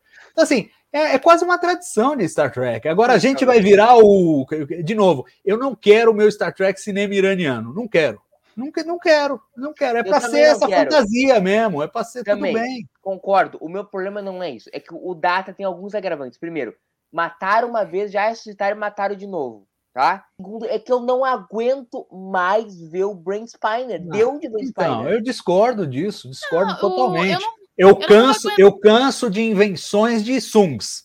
Entendeu? Você Isso, cria isso mais um. Sung, outro Sung, outro Sung. Mas eu acho que eles encontraram um veículo interessante para o Brent Spiner. E, aliás, vou destacar a cena dele, a transição que ele faz entre Data para Lore, para Before, para Sung, numa É cena bom, é só, muito bom. é espetacular. Mas Salvador, o Brent Spiner já tinha feito isso na nova geração, se eu não me engano, num episódio horroroso, que é o Mask, se eu não estou enganado. Isso aí, nossa, Ah, mas aí é, então, a Débora estava lembrando desse aí também, mas aí é, eram entidades mitológicas e tal, uma Isso, coisa mas super com exagerada. certeza É, é, é diferente, mas, é, mas a, a, é, a única. Eu, eu lembro bem disso, porque o episódio é horroroso, mas essa transição que o Brent Spiner conseguia fazer era um negócio sensacional. Vale assistir o episódio pelo, pelo, pelo trabalho dele ali. É, só por causa disso, mas vale muito por causa disso. A, a É. Lúcia tá trazendo uma questão legal aqui, só um comentário meio parente aqui do momento de Sudestron, é que o Kirk fala que o corpo do Kirk está gravemente ferido, né? Pô, É, vai substituir não, o Bob gravemente Morrison? ferido com uma mas pilha a de tava pedra em falando cima de uma dele. coisa, tava falando agora do Kirk. É que falou no Kirk, eu tô. eu tô- Gravemente Ah. ferido, com- sem respirar três dias com uma pilha de pedra em cima. Deixa o Kirk pra Depois, depois. depois de cair de 30 metros. É. Não, vamos falar do Kirk depois que nós temos que falar. Não dá para não falar, mas eu acho que assim, não é essencial para Tá bom, tá bom, tá bom, tá bom. Só Quando a gente Eu chegar na parte das especulações lá na frente. Eu gente só queria Ah, peraí, falar... peraí, peraí, peraí, peraí, peraí. Ah, meu Deus! Nós temos especulações com o James Kirk. Quê? Hã? Nós temos especulações com o James Kirk. Ah, Acho que devemos fazê-las, não? Mas Ah. vamos ouvir a Nívia. Peraí, antes bom, de tudo, tá bom. queremos ouvir a Nívia. Não, isso aí é. Assim, que eu, eu também tava naquela de, ah, eu não aguento mais Spiner, o Spiner já tá chato, toda hora aparece, tava fazendo a plaquinha, cinco episódios sem Spiner e tal, eu tava achando isso interessante. Mas eu achei que eles encontraram uma maneira boa de trazer o Data de volta e de não trazer um novo Sung, ou, que- ou até é um Sung, porque o Data é um Sung, todos eles. ele- Mas, assim, é, se eles pegam e arranjam uma maneira legal de trazer, por mais que eu já esteja já cansada de ver a fusa do cara, é, se tá trazendo uma maneira legal de fazer isso, por que não dá pelo menos o benefício da dúvida, sabe? Vamos ver o que eles vão trazer com esse cara. E eu acho que a tendência é de que essas personalidades fundam, criam uma coisa nova que vai ser justamente esse data menino de verdade, finalmente surgindo. Uma coisa que a gente vem esperando desde o primeiro episódio da nova geração, que era o Data é, conseguir realizar esse sonho dele. É isso, é Sabe? isso. Eu acho, acho perfeita a sua leitura, Nívia, e, e- e me lembra um pouco, assim, é, é, a coisa do, do Spiner, eu entendo. Quando eu vi na segunda temporada, inventaram um outro Sung lá, o Adam Sung e tal, não sei o quê, vai cansando porque é, vira um truque. Você quer manter o Spiner na série, mas você não tem um personagem para ele. Então, muitos truques assim foram usados na segunda temporada, né? Você quer manter a Laris, mas não tem a Laris, então você inventa a personagem que é ancestral Ah, da. Laris, sei lá o quê. Então, assim, usaram muitos truques. A mesma coisa com a, com a Isa Briones, para alegria do Murilo. Então ele não pode reclamar disso. É, é, é, inventa um personagem, põe a mesma atriz e pronto. E a gente que se encarrega de especular por que, que o, depois a filha do Data vai ter a cara da filha clonada do, do Adam Sung quatro séculos antes. Mas o, o, o ponto aí, eu acho o seguinte: eu entendo de onde vem o, o Terry Matalas. Ele fala: vamos fazer uma reunião da nova geração, vamos fazer o quinto filme da nova geração. Não dá fazer quinto filme da nova geração sem o Brent Spiner. É, era, é, é um ator e um personagem essencial da nova geração. É, é, me lembra um pouco o, o, o Roddenberry na fase 2, antes do, do primeiro filme, que queria fazer a série clássica sem o Spock. É tipo, é insano, é insano. A primeira coisa que o Robert Wise fez quando assumiu o motion picture foi: oh, precisamos trazer o Spock. Como assim não vai ter Spock? Vocês estão loucos? Vocês enlouqueceram? Vocês vão lançar o Star Trek no cinema sem Spock? E a mesma coisa, vocês vão fazer uma reunião da nova geração sem o Data? Teria que ter de algum jeito. E eu acho que eles encontraram um jeito. Eu sei que é ruim terem matado o, o, o Data na, na, na primeira temporada. Aliás, eu achava que o, o, mais sensato, quando apareceu o tal do Golem no, no, episódio 9 da primeira temporada, eu falei, poxa, põe o Data aí, põe o Data aí pronto. Aí o Data vive, entendeu? No, no Golem e não precisa, não matava o Picard para ele morrer e virar sintético. Era, era a solução que eu teria feito. Já teria feito essa transição para o menino de verdade lá na primeira temporada. Mas enfim, fizeram a morte dele, foi bonito e tal, não sei o quê. Aí rouba um pouco dessa, dessa boa sacada que tiveram na terceira temporada. Mas vou ter que aceitar. Gustavo, o jeito que o Salvador passa um paninho é diferente. Tá bom. Depois tá bom. passa na RH, não sabe por quê. ô, ô, Carlão, ô, Carlão, mas eu vou te dizer um troço. Nessa sequência da estação do Astron, o... eu até comentei, não lembro se comentei, acho que foi com o Salvador que eu comentei depois que acabou o episódio. Cara, que eu acho que o grande protagonista dessa série, pelo menos pra mim, tem sido o Riker. E como sempre foi, acho que entendi ele tomando aquela postura de líder na frente e depois ele se sacrificando pelo, pelo Worf e pela Raf, achei uma cena antológica, aquela cena que ele vai atirando na frente, pá, pá, pá, pá, e depois ele é preso pela Bat. Como, como tu vê uh, nessa sequência toda essa, essa vibe do, do Riker? Não, eu, eu gosto do Riker, é um personagem que sempre gostei, mas é um personagem que ele tem essa vibe, né? Ele sempre foi o cara. Na verdade, o, o existe para o Picard poder ser estadista que ele é, porque alguém tem que dar tiro, né? Então, na nova geração, quando a Enterprise tinha aqui para o Paul, eles davam um jeito de colocar um Picard em alguma conferência e era o Riker que ia. A única vez que acho que a Enterprise foi combate com o Riker e Picard em comando foi no, no, no ISD Enterprise, que ela tomou um pau, né? Então, e eu acho que isso é legal. Eu falo isso de brincadeira, mas eu acho que é, eu acho que isso marca bem os personagens. Acho que o Picard é um, é um personagem. Eu vejo a Lívia comentando que ela não tem muita simpatia pelo Picard, eu também não, mas eu não tenho porque eu acho que ele é um, ele, o Picard é um, é um é, é, um algo a ser seguido que talvez a gente nunca era, né? Porque agora estão destruindo o cara. E o, o, o, o destruindo, desculpa, redefinindo o Picard, destruindo é um termo muito forte. E o Hiker sempre foi o cara de ação, né? O cara de ação, mas o cara de ação, o escudeiro do Picard, o cara que estava ali para tomar as ações, para tomar conta das ações e, e também o Picard confiável não ia fazer nada deslocado também, não sentar o dedo na cidade quando não houver outras alternativas. Então, acho que vai bem, acho que funciona bem. É, além do que também, assim, a gente, uh, alguém precisava fazer isso, né? Se, se é o Worf ou se é a Raf, é, a gente talvez tivesse um outro tipo de problema. O Picard não dá pela idade e o, o Liam, como eu falei, eu acho que não, não seria errado tirar ele da ponte da nave. E aí a gente tem o gancho né, para o final do episódio, todo mundo viu, não é spoiler mais, que a, a ele também, ele também é, é, é sequestrado para você poder também ter esse payoff emocional aí, o cara vai ameaçar a vida da Diana Troy. Então tem um, uma série de questões envolvidas nesse ponto, mas acho que funciona bem com, com a persona que a gente aprendeu a, a conhecer e a gostar do Raik, pelo menos um personagem que eu gosto muito por essa postura que e acho é, que vale, acho que vale, Murilo, ó, acho que vale fazer uma leitura também do Riker nesta terceira temporada, porque eu acho que tem mais uma camada nas atitudes dele que é assim, desde o primeiro episódio, ele é o cara que tá meio com um desejo de morte, né? Ele tá com uma punção de morte, ele tá se arriscando, ele tá sempre se jogando. Tipo, o Picard precisa de ajuda? Não, vambora, eu vou junto. Vou largar minha família lá e que se lasque. Aí quando eles estão afundando lá, ele já decreta a morte da tripulação. E, e vai dizer pro Jean-Luc depois, ó, morremos, acabou, faz as pazes com vai Deus beber. Aí, é. É, e agora ele, mais uma vez, ele se coloca na, na linha de, de, fogo, né? Então ele tá com, essa, com esse impulso. E eu acho que o primeiro momento, é, é, ele já teve, vai, ele já teve um momento de voltar atrás, que foi quando ele é, se reconcilia com a Troia, que a gente vê ali ele conversando é, via rádio subespacial lá com ela, tal, e dá uma apaziguada na coisa toda. E agora ele vai ter um momento de, de retorno ainda mais pesado, porque ele está confrontado com a Troy sequestrada ali. E agora a contraposição vai ser a lealdade dele ao Picard e a, e a tripulação versus o, o, amor que ele tem pela, pela Diana. Então acho que aí ele vai, vai dar uma chacoalhada. Acho que o episódio 7 promete para ele também, a não ser que façam uma saída mágica desse drama. Espero que não façam, espero que tenha atenção suficiente que o, o cliffhanger desse episódio sugere.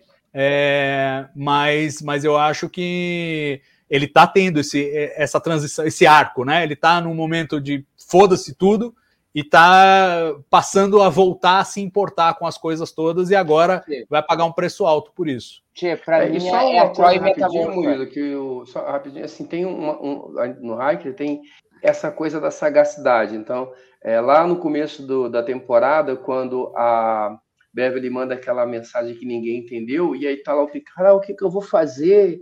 Ah, e agora, aí eu, ah, claro, pô, é isso aqui, aí, ó.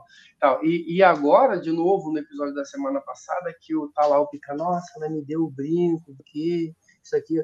Não, pô, peraí, tá aqui o que se precisa. Então, assim, e, isso, é muito, isso, é, não, isso é muito consistente com, com, com, com o Hiker, que sempre foi o, o cara que.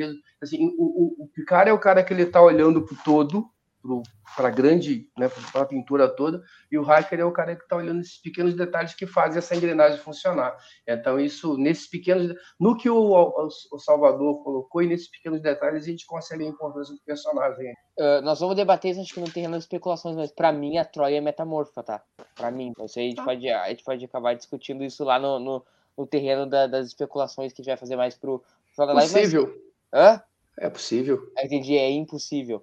Enfim, aí eles, eles puxam o Data lá pra dentro da nave, o LaForge, que nós nem começamos a discutir ainda o LaForge, ainda chegaremos lá. O LaForge faz lá o arruma a repimboca da parafuseta. Ah, mas achei tão bonitinho o LaForge vendo o Data. Sim. Dá pra perceber Sim. a emoção, porque eu sempre Sim. gostei muito da amizade dos dois. Sim. Porque eu sempre achei o LaForge tão pouco utilizado, tão coisa assim, mas a amizade dele sempre passou essa coisa verdadeira e o LaForge tem essa coisa, né? É amigo do Data, foi com a super amigo do. Ele tem essa coisa legal de, de trazer essas amizades diferentes, assim, de Vamos- vamos chegar no-. Eu acho isso muito bom. Vamos chegar no LaForge, só para encerrar essa, toda essa sequência do, da estação Dayson, e a gente chega à conclusão de o que, que é, fica tarará, o que, que é a coisa que foi roubada da estação Dayson, e acaba sendo o corpo do Picard.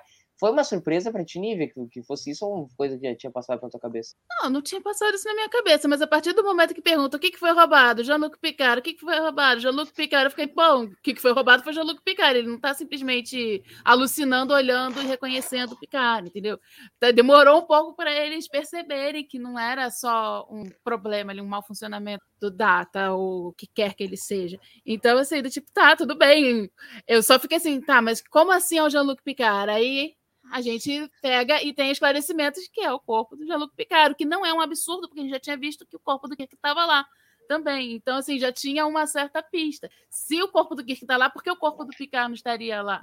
Já que eles Aliás, são capitães super ó, ó, ó, todo mundo conhece, eles são maravilhosos, todo mundo quer ser eles, autógrafo pra em toda a esquina, né? aliás, comentando essa coisa do defeito do, do Android lá, outra sacada ótima do Worf é, porra, não dá pra rebutar isso aí. É o Windows. É muito bom, é muito bom. O negócio travando, Jean-Luc Picard, Jean-Luc. Porra, não dá pra rebutar. é muito bom, é muito bom. Enfim, vamos rebobinar a fita do episódio e chegar no momento lá onde eles largam o pessoal lá no Instituto Daystrom e nós seguimos uma outra linha completamente diferente do episódio, que é nós vamos para o Museu da Frota, dirigido por ninguém mais, ninguém mesmo, menos que George LaForge. Eles chegam É, lá isso que- sim. Mas É. isso sem. Antes a Sidney falando que eles iri, eh, só poderiam chegar perto se eles ficassem invisíveis, né? Isso daí é uma coisa que na, quando a gente vê a primeira vez a gente não repara isso, mas depois a gente vê que é ó, Foi dada telegrafada. todas as pistinhas ali do negócio. O... E, e é engraçado porque esse episódio ele não sobra em nenhum momento, né? Olha quanta coisa a gente comentou que aconteceu numa sequência, que é a sequência da Estação Dayson, e aqui nós vamos comentar um puta monte de coisa lá, Ford, Jack Crusher, relação do George com o Raik e o Parta. Então é muito bom com esse episódio, ele aproveita muito a minutagem. Enfim, Carlão, a gente chega lá com o LaFord e nós encontramos aquele LaFord, né, durão, durão com o Picard, durão com tudo, mas tem uma cena que é, é pra desmanchar qualquer um, que é quando ele abraça a Beverly, né? Quando ele abraça a Beverly, ele é... Fala, Carlão. Pô, cara, na verdade, assim, né, assim, é é que eu, eu tenho um- uma questão com esse episódio, e não, não mas assim. E aí, uma, de novo, a gente entra naquela questão pessoal, né? Eu, não quero furar sua pauta, mas falando em momentos, que o, o, o- todo o arco envolvendo o LaForge com a filha dele, para mim, me arrebenta. Entendeu? E aí, assim, é, essa relação né, que a gente tem com os nossos filhos, eu tenho idade, e aí a gente cria os nossos filhos com, com aquilo que a gente acha que é o, o melhor para eles e quando eles começam a querer tomar as ações a gente ainda quer proteger. Então eu me vi muito representado ali e eu acredito que muitas pessoas talvez assim como eu. Então é, talvez num- num outro contexto é, isso me, me- é- essa- esse reencontro do LaForge e tal mas isso acaba ficando para mim submerso de, eu, eu não consigo pensar, inclusive me emociona quando eu penso nesse arco dele e é, em com, a, com a questão da filha dele, né? Como eles se encontram, como é, é, é, é, como ela se posiciona, como ele se posiciona em, relação a ela, como eles resolvem o problema. Então, e aí quando eu estava falando lá no começo que cara às vezes ele tem pô, ó, como é que essa para mim é uma que porra, como é que eles fizeram isso e eu acho que é muito ancorado no, no, no, no trabalho dos atores então é, sem me perdoa voltar um pouco, mas eu acho que é, é para mim é um, a cena do, do, do, Picard com a com a Beverly lá atrás quando eles falam da, do filho na primeira vez, uma cena que tem essa pegada, funciona muito para mim. Ah, eu, eu, eu tinha uma certa dúvida do filho do Picard do, com, com, com o Picard.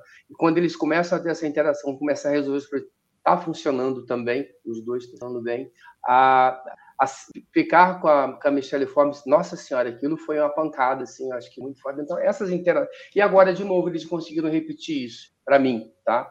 Com o, o LaForge e a filha dele, nesse, relacionamento familiar ali, nessa dicotomia entre, entre dever, entre a minha necessidade e o meu, a minha a minha obrigação de proteger a minha família, mas como é que se então isso, esse arco do LaForge para mim, qualquer coisa que você falar de LaForge, eu vou voltar nisso, até te peço de jeito que for a sua pauta ou atravessar, mas eu acho que é esse ponto do episódio que me pega e eu isso me, me pega mesmo.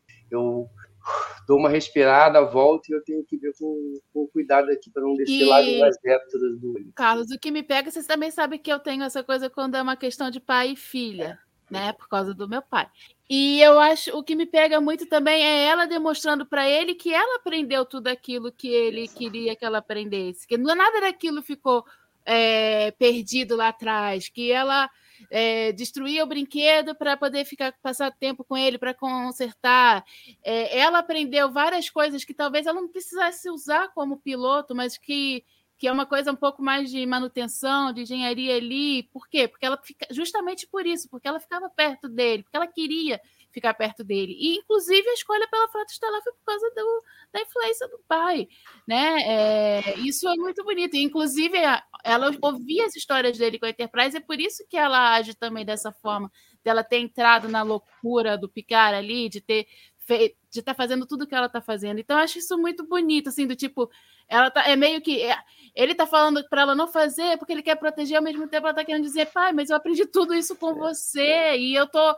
E Exatamente. a minha jeito que eu tô agindo também, eu tô meio que honrando o que você fez, tudo que você me passou.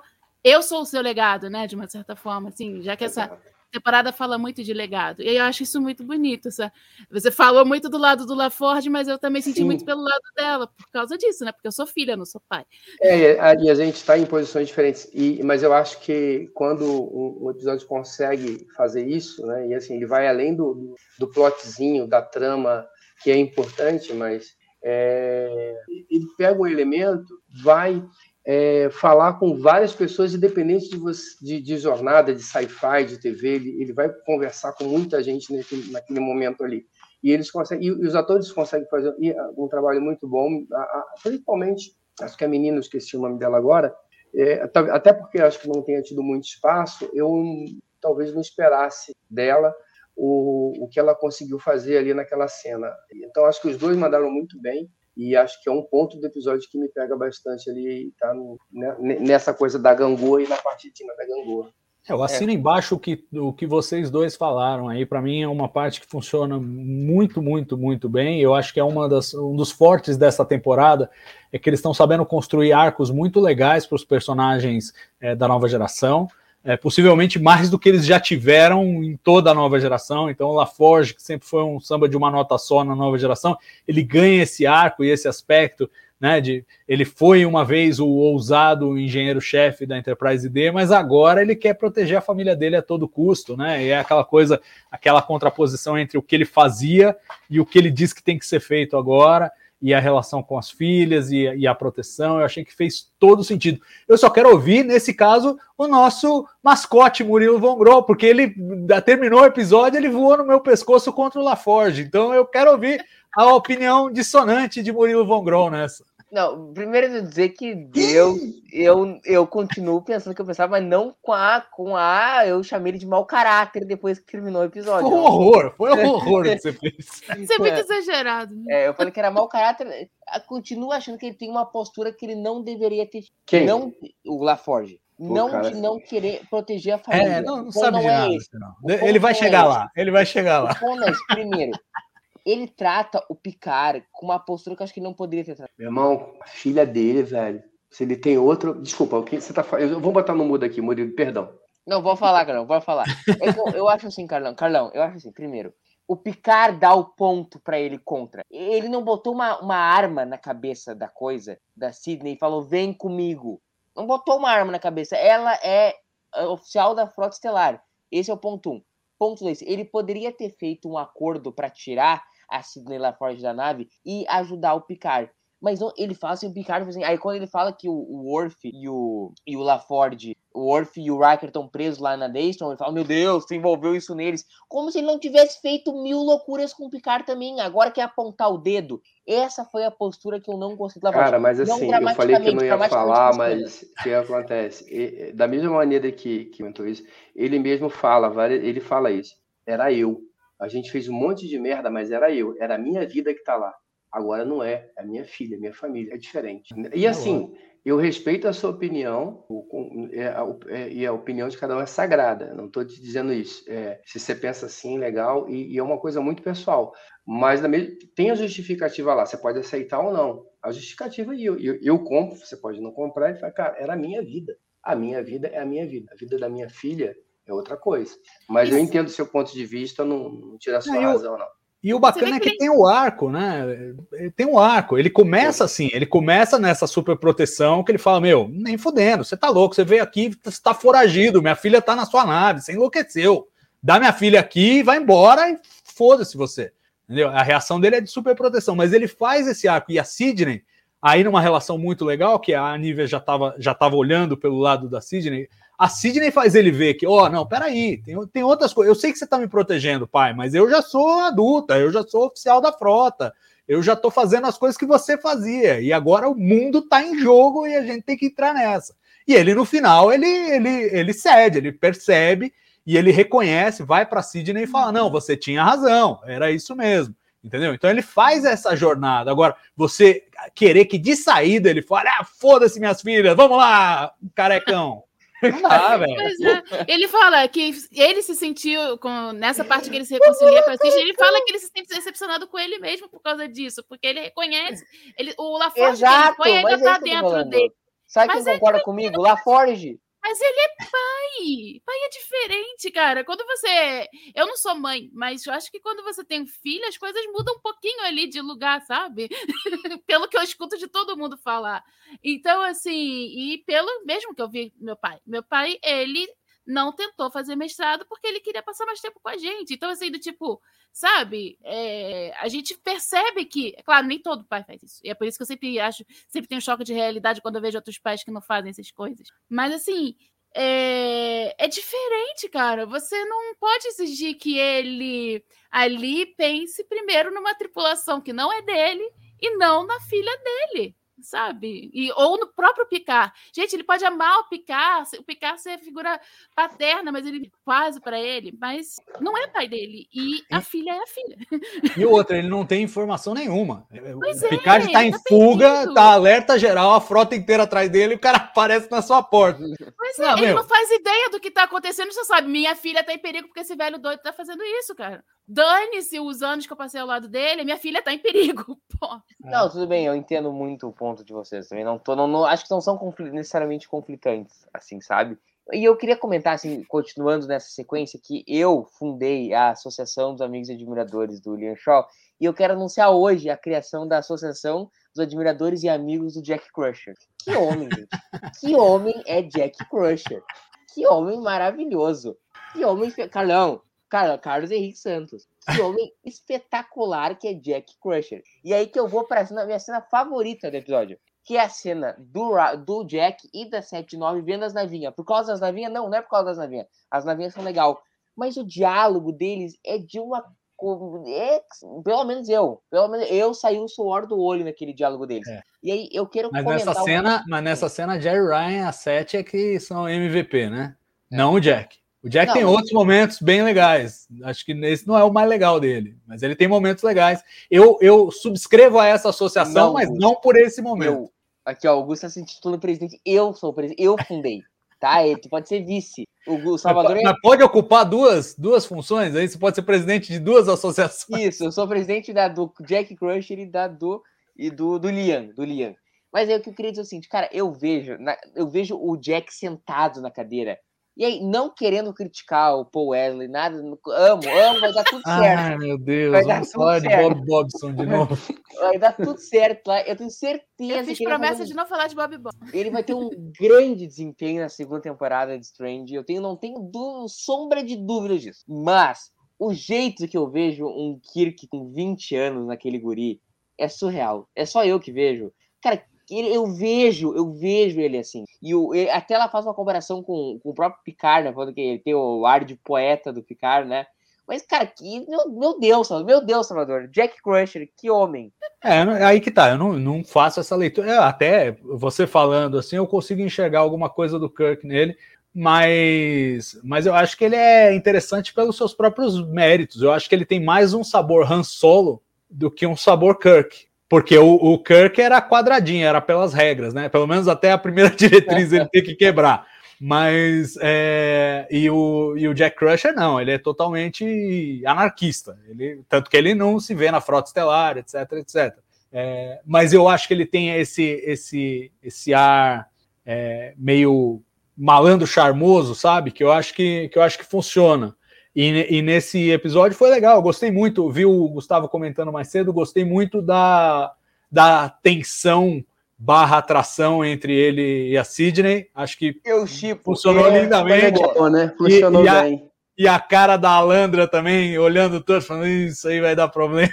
Mas isso eu já tinha é, sentido um pouco no episódio, em algum episódio passado.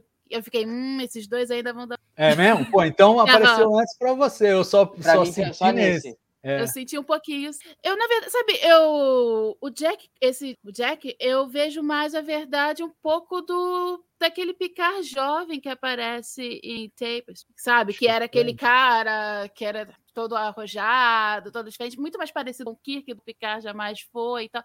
Então, assim, eu, eu não vejo o Kirk exatamente no Jack Crusher. Eu vejo justamente um Picard jovem, claro, com outras experiências, porque não é o mesmo personagem e tal. Eu Mas se é pra aparecer com mais alguém, é com o Picard jovem. Manda, Carlão, Acho que a manda. gente tem uma questão que a gente conheceu o Kirk já capitão da frota estelar. Com- Por mais que ele fosse jovem e tal, ele já tinha já e aí em algum momento ele fez as outras dele e aí a cada escolha uma renúncia. Mas se a gente for olhar para o Kirk de, da Kelvin Timeline, talvez faça mais sentido. né? Isso.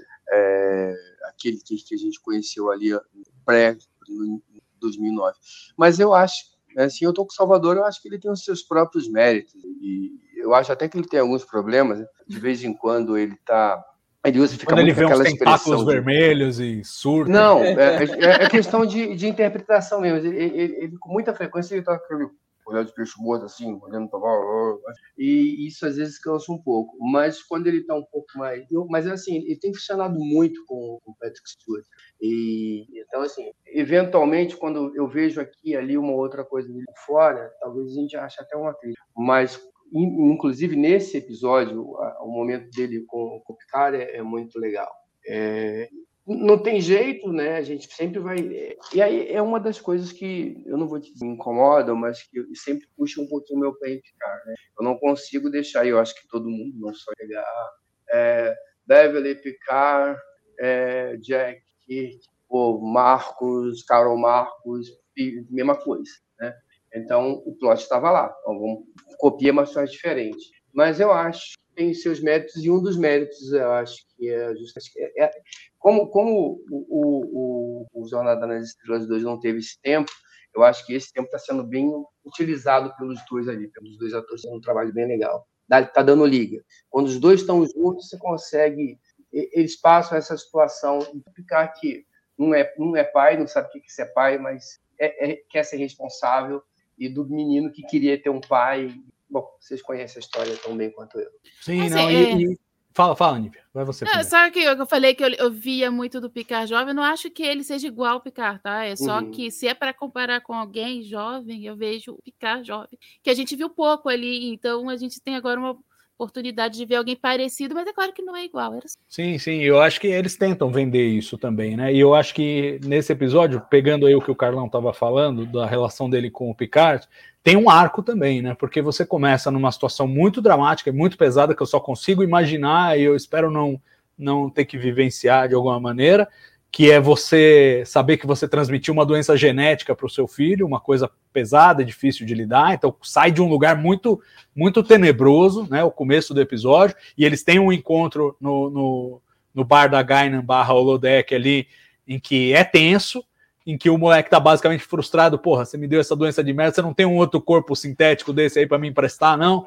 E, e aí é, é, o episódio faz um arco também e ele tem uma conversa com, com o Picard no final, lá no, na sala de reuniões, em que ele fala: pô, não, eu herdei isso, isso, isso da minha mãe, mas eu herdei isso, isso, isso de você, com o toque no meio da 7 de 9, lembrando ele, ó, você tem umas coisas do seu pai aqui, são legais e tal, e não sei o quê. Então tem esse, esse 1, 2, 3 que faz um arco bem bacana dessa, dessa coisa de, pô, não é que meu pai me deu só essa merda desse gene, ela, ele, ele, me deu outras coisas também que vieram juntos, que são legais e que, e que eu reconheço. Eu achei bem, bem tocante, foi um dos momentos que mais me tocaram, foi essa última conversa entre, entre o Jack e o Picard, em que o Jack reconhece algumas qualidades que ele tem que ele ganhou do pai dele.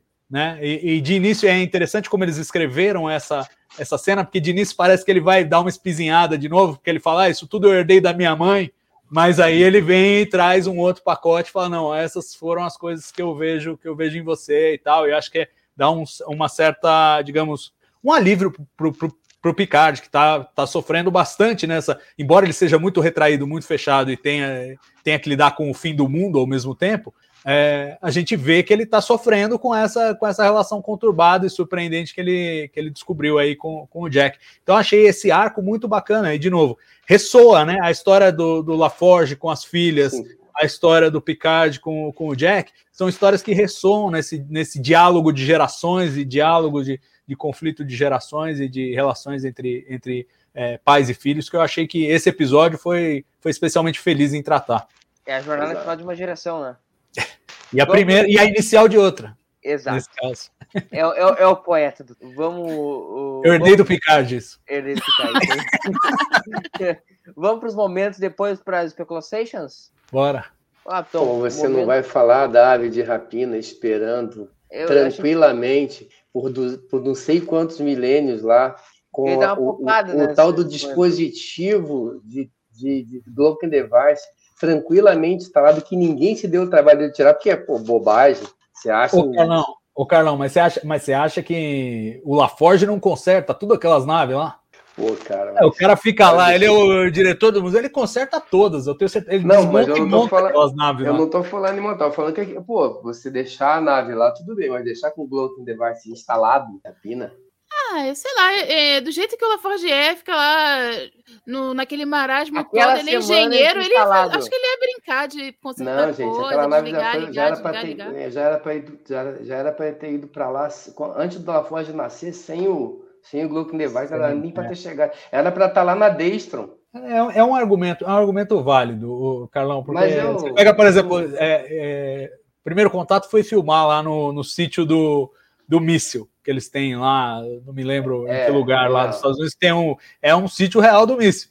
E eles botaram lá o. Né, na ponta, botaram o simulacro lá da, da, da, do cockpit do Zefran Cochrane. Mas originalmente, claro que tinha uma ogiva ali, mas óbvio que a ogiva não fica mais lá. Os caras já tiraram a ogiva, tal, não sei o que, deixa só um cone ali, pronto, e tá aqui o míssil. O míssil tá lá, mas a ogiva, que é a coisa mais séria, que não dá para ficar lá, não, vamos deixar uma bomba nuclear aí para alguém pegar. Eles tiraram.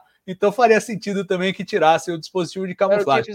O que eu consigo, o que eu consigo racionalizar é assim, é que é um bagulho velho, que ninguém se importa mais, é tecnologia de camuflagem de 120 anos atrás, né, não, não, engana quase ninguém mais e tal. Eu acho que é mais, sei lá, é o jeito de racionalizar, mas é verdade. É meio mandrake. É, é só pela cena do Jack coisas, da coisa indo lá, é, vale, é muito boa a cena que o Picário lá fora se olha, um Jack. Sim, é, é maravilhoso. É, e é legal bom. quando a gente volta na série clássica, né? Assim, pô, lembrei do Scott instalando o Blocking Device na Enterprise para poder fugir dos Romulanos. É, eu lembrei disso também. Aliás, quando eu vi alguém criticando, eu pensei exatamente nisso. Ah, como é assim? Você tira, põe. Pô, fizeram isso na série clássica, ninguém reclamou. Daí, é, pois é. Eu reclamei, porque eu sou chato. Mas. Vamos lá os momentos? Bora. Carimbo do Dini.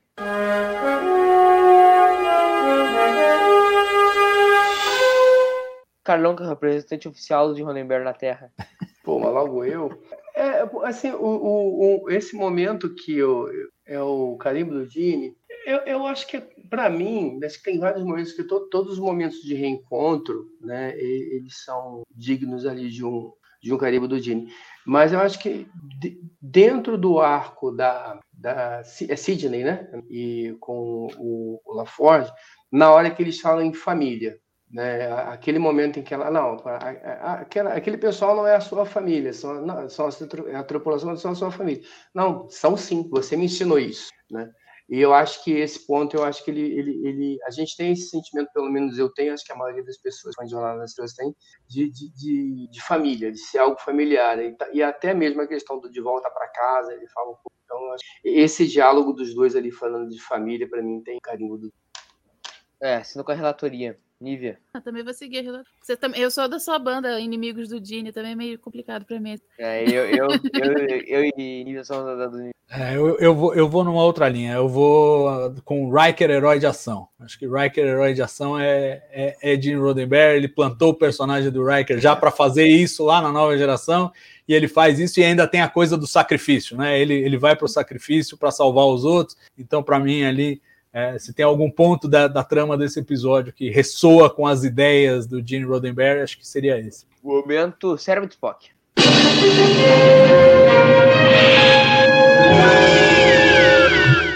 Nossa, esse para mim é muito fácil. Eu quero até ouvir vocês, porque para mim ele é muito fácil. Mas eu quero ouvir vocês primeiro. Nívia. Se não é comprar o chipzinho na Uruguaiana, é o cara já, dá- já, já descer e já dá uma.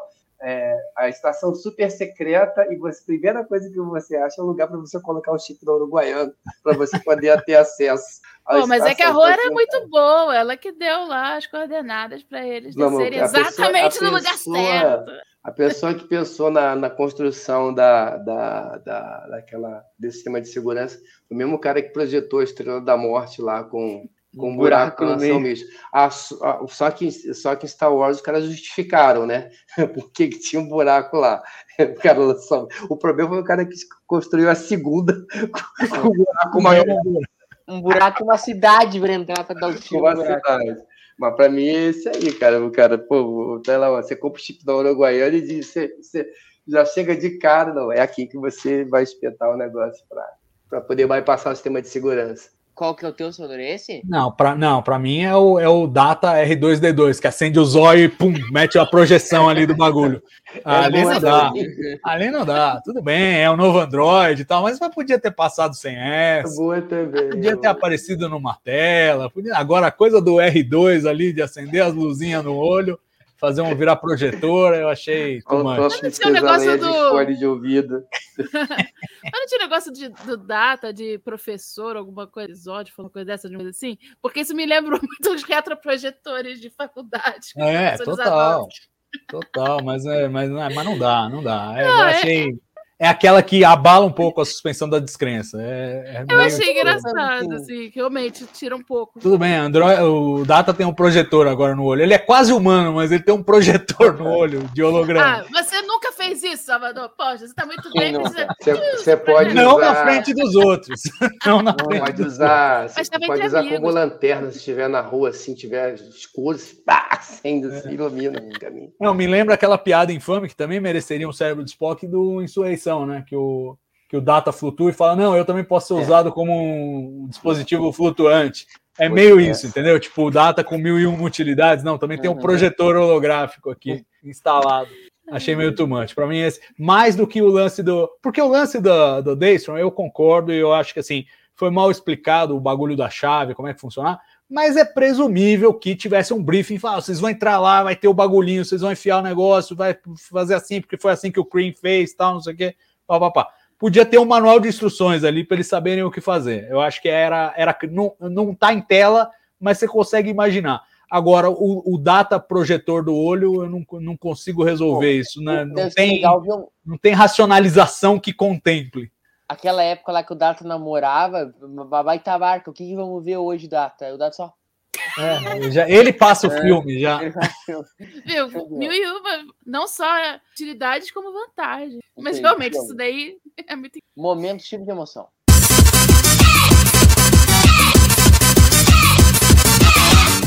Falando mal do cara, parece ele. O meu momento tipo de emoção é a conversa do Jack com a, com a Seth, todo aquele papo, não só da Voyager, mas o papo que o, de quantas coisas o Jack tem de picar, aquela hora de poeta, foi o meu momento tipo de emoção. E o de você? Vou assinar Essa com. tá ali, É, é, é a Laforge e a, e a filha dele. Eu acho todos esses momentos Até muito porque emocionantes. esse que eu me emociono mesmo com aquilo ali. Na hora que eu vi aquilo ali, o cora- coraçãozinho apertou, desceu o suor hétero Olho. Foi bem. É essa aí não tem nem dúvida. É, Eu acho- eu, eu- assim, fala, fala, Aníbal, fala. Eu acho tudo isso emocionante, mas realmente, assim, como eu tenho. Não sou a maior fã de, da nova geração, realmente, quando eu vi o George vendo que era o Data que estava ali, aquilo dali me emocionou, porque era uma das coisas que eu mais gostava da nova geração. Uma das poucas coisas que eu gostava desde criança. Então, aquilo dali é um tipo de emoção também para a Niviazinha que assistia ali com sete anos de idade.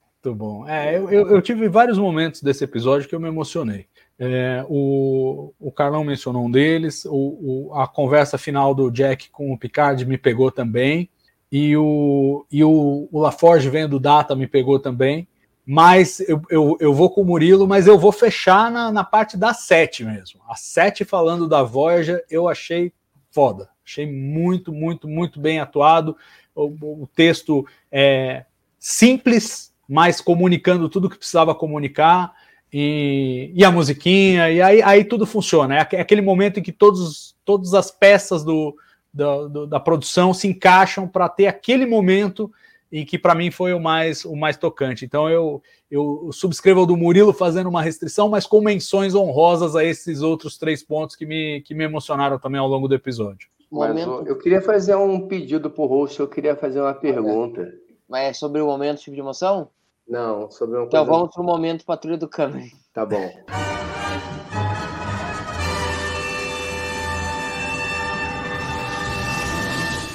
Eu Alguém adoro tem algum- cara. Alguém tem algum momento Patrulha do Câmara? Ou podemos Não, eu- tocar? Ah, cara, aí tem uma- um caminhão de patrulheiros, né? Os patrulheiros trabalharam, fizeram hora extra aí para apontar coisas aí que podem ter.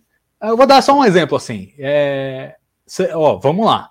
Essas novas produções a gente viu a Enterprise do Pike. Agora a gente vê uma Enterprise Constitution, do, do- do- igual a do- da série clássica. Vocês acham que Strange New Worlds, o último episódio, tem que reformar para ficar igual a do, do Kirk, da série clássica? A tem Enterprise. ver com esse episódio? Não, tem tudo a ver. Você, colocou uma provocação, porque provou, esse episódio provou que a, a Enterprise do Pike não é um retcon. Não é tipo, ah, a Enterprise Constitution clássica sempre foi assim, igual essa do Pike. Não. Tem. Não, não, não, tem- peraí, tem peraí, uma- peraí, peraí, peraí, peraí, peraí, Tá confuso, né? Eu não tô, eu não tô Vamos lá. entendendo onde tu quer chegar. Volta, rebobina. Vamos lá. Vamos Esse lá. Enterprise do que era do Robert April, que passou pro Pike, que passou pro Kirk. Boom! Star Trek 3. Perfeito. Não, Enterprise nenhuma A. controvérsia. Não, isso nenhuma controvérsia. Tô falando da New Jersey, que é uma Constitution. Você não viu, você não viu. Tinha uma nave da- igual a Enterprise da série clássica no, no- no bagulho do museu. Você não viu. Ah, tá, beleza, show. Ah, Você viu beleza. essa? Sim, vi, mas o que que tem? Então, vamos lá. Essa nave existe. O que, que foi? Não é Yorktown? Não. New Jersey. É a cidade de nascimento do Terry Matalas. E o, é NCC 1975, que é o ano de nascimento do Terry Matalas. Então você imagina que foi o Terry Matalas que pediu a nave. Não sei. Palpite. Palpite Tá, maluco. lá, continua, continua. continua. É, mas então, se essa nave aparece desse jeito, eles não estão pedindo pra gente, o que eu acho ótimo, pra gente imaginar que é tipo a nave da série clássica é a nave que a gente vê em Strange New World, só que agora com mais resolução, mais bem feito, mas é a mesma nave essencialmente, entendeu? Eles, eles sugerem que houve o modelo exato da série clássica, entendeu? Neste universo, nessa continuidade visual. Nossa, eu sou patrulheiro no último talo, mas não tô entendendo. Que loucura. Então eu vou desistir, vou pegar outra coisa para falar então. Eu tô entendendo o seguinte, vamos, vamos lá, vamos lá. Tu quer me explicar o seguinte, que existe uma linha como aquela do, do Kirk na série clássica, isso, isso que tu tá me dizendo. Não, o que eu tô querendo dizer é o seguinte: a, a, a nave do Pike que a gente vê em Strange New Worlds vai precisar ser reformada para ficar igual a do Kirk da série clássica. Por quê? Porque a gente acabou de ver uma nave igual a do Kirk. Então, pode Então aquele modelo existe. Tá bem, mas não pode ter sido as duas refitadas? Que duas? Tanto a New Jersey pode ter tido um refit, assim como a Enterprise. Ah, pode, não tem problema nenhum. Mas, Oh, mas, lindo. mas a Enterprise tem que passar por, esse, por essa reforma. É isso que eu tô dizendo. A gente não pode mais imaginar do tipo, a Enterprise do Pike é igualzinha do Kirk, é, é só o valores de produção que mudou, mas a gente tem que ler como se fosse a mesma. Na primeira temporada de Picard, eles fizeram uma provocação que parecia sugerir isso. Você se lembra quando ele entra, é, se não me engano, no, no segundo episódio, ele entra no, no comando da Frota Estelar, tem uma projeção que aparece a Enterprise D lá em cima, uma projeção holográfica, e depois flipa e vira a Enterprise do Pike, não a Enterprise do Kirk. Tá, mas, mas aí nós temos um outro problema, The Cage. The Cage é outro problema, então você tem que imaginar que teve um refit e depois outro refit. Tá aí, quais são os outros problemas que nós indicando nesse Não, não é problema, é Hum. patrulha. Tipo, coisas para prestar atenção. Eu não tô falando, ó, isso aqui é, deu tudo errado. Não. Tá, com, com... Já vou provocar até pra gente então já puxar aquela especulação. Ah, o Carlão tem uma pergunta antes. Vai lá, Carlão. Não vai, vai, Ah, cara. mas será que a pergunta é a especulação? Ah, não, da, a especulação era da, Troy, né? É isso. Não, não, eu ia falar de outra coisa, mas tudo bem. Ia falar Não, é que a minha, a, minha, a minha pergunta é se, se- se- esse plano deles aí não tá muito com cara de plano Cylon, não? É, a gente tem o dia da fronteira, onde vão reunir todas as naves no mesmo lugar, e o Jorge acabou de falar pra gente que as o Jorge não, a gente descobriu nesse episódio que todas as naves agora estão interconectadas, umas falam com a outra. Aí vamos pegar essas, todas essas naves que falam todas umas com a outra, interconectar, uma sabe onde está a outra, colocar tudo no mesmo lugar, no mesmo dia, e todo mundo está falando, isso não é nenhuma novidade, que o plano dos caras vai desembocar nesse dia da fronteira. Está com toda a cara de dia do armistício de Babylon 5, que os Cylons vão atacar Star Trek. de Galáctica, você quer dizer. né? Galáctica, É, eu- não Babylon eu 5. lembro. É, É, não, mas é isso mesmo. E eu acho que é, tem uma mudança aí, né? Porque eu sempre pensei assim: vão reunir a, as- a frota inteira para destruir ela toda de uma vez. Agora já começa a pensar de outro jeito. Tipo, eles vão usar a própria frota para atacar a federação. Porque são todas interligadas, tá cheio de changeling em tudo quanto é lugar. Eles vão apertar um botão, as naves vão ser comandadas por eles e vão usar a própria frota para atacar a frota, o que é um pouco eco de Prodigy, né? Aí, mais uma vez, a gente está vendo, esse é um problema dessa nova era, como as ideias se repetem, se isso realmente acontecer, como as ideias se repetem, né? É, mas está mais com essa cara, eu acho, com é, essas E aí duas eu, fico, aí eu fico pensando se a sa- que se uma saída, eu achei, eu, eu achei que isso quase fosse acontecer nesse episódio, não aconteceu. A saída do, embora eu tenha dado uma zoada no, no Glock Device, ela me surpreendeu, porque eu estava achando que eles iam pegar uma nave daquela encostada ali, justamente porque ela não tem ligação com nada. Entendeu? Assim, essas naves velhas. Não vai acontecer ainda. Ah, é? É, Pode ser. Ah, ó, eu não tenho acesso a informação privilegiada nenhuma, quero deixar isso claro. Estou especulando junto com o povo. Mas, cara, tem um hangar 12 lá. pois Vamos é. E a. Sidney menciona. Ah, e o- a Sidney não, a Landra, a Lambra fala, ah, e o, e o hangar 12? E o, e o LaForge se finge desentendido. Né? Eu, porque- eles vão pegar a D? É, tem a D no. Eu tenho certeza, eu tenho certeza, eu, eu, eu corto meu braço igual a, a Vadik se, não, se a D não aparecer em- em- nessa terceira Mas, temporada. Salvador, o que você está falando faz todo sentido, voltando até na questão que você falou antes, de que vale a mesma coisa para Enterprise que vale para o Ben Spiner. Como é que você faz um revival da nova geração sem Enterprise D? É, É, é. pode ser. Eu- eu- mas eu não, eu não tinha pensado nisso, não, mas eu estava achando que em algum momento o pessoal ia usar uma, uma nave dessas aí, não, mas está nessa linha. É, então, é, até houve especulações, depois da gente assistir esse episódio, de novo, ele, ele incita muitas especulações. Uma era essa: ah, vamos pegar todas as naves do museu e vai ser a frota é, dominada pelos, pelos changelings aí, interconectada, contra a frota de naves velhas. Eu não sei se eles vão chegar nesse cúmulo do fanboyismo que seria fazer. Pegar todas essas naves, entendeu? Botar a Enterprise A para voar. Não sei se eles vão ter essa coragem, essa petulância. Mas- a Enterprise D eu garanto que a gente vai ver. É, eu, eu, eu- fa- faz sentido sim. Talvez Até até, a porque não Voyager. estava nem no museu lá, não estava nem no Salvador. museu. James Tiberius Kirk. Então, pois é, cara. Eu, eu acho o seguinte, até a- a- é engraçado, né? Eu passei os últimos, sei lá, 20 anos contra a ressurreição do Kirk. Achava, pô, já passou esse momento, já não dá mais, já foi, não sei o quê. Sempre fui contra, achei que já, já tinha ido.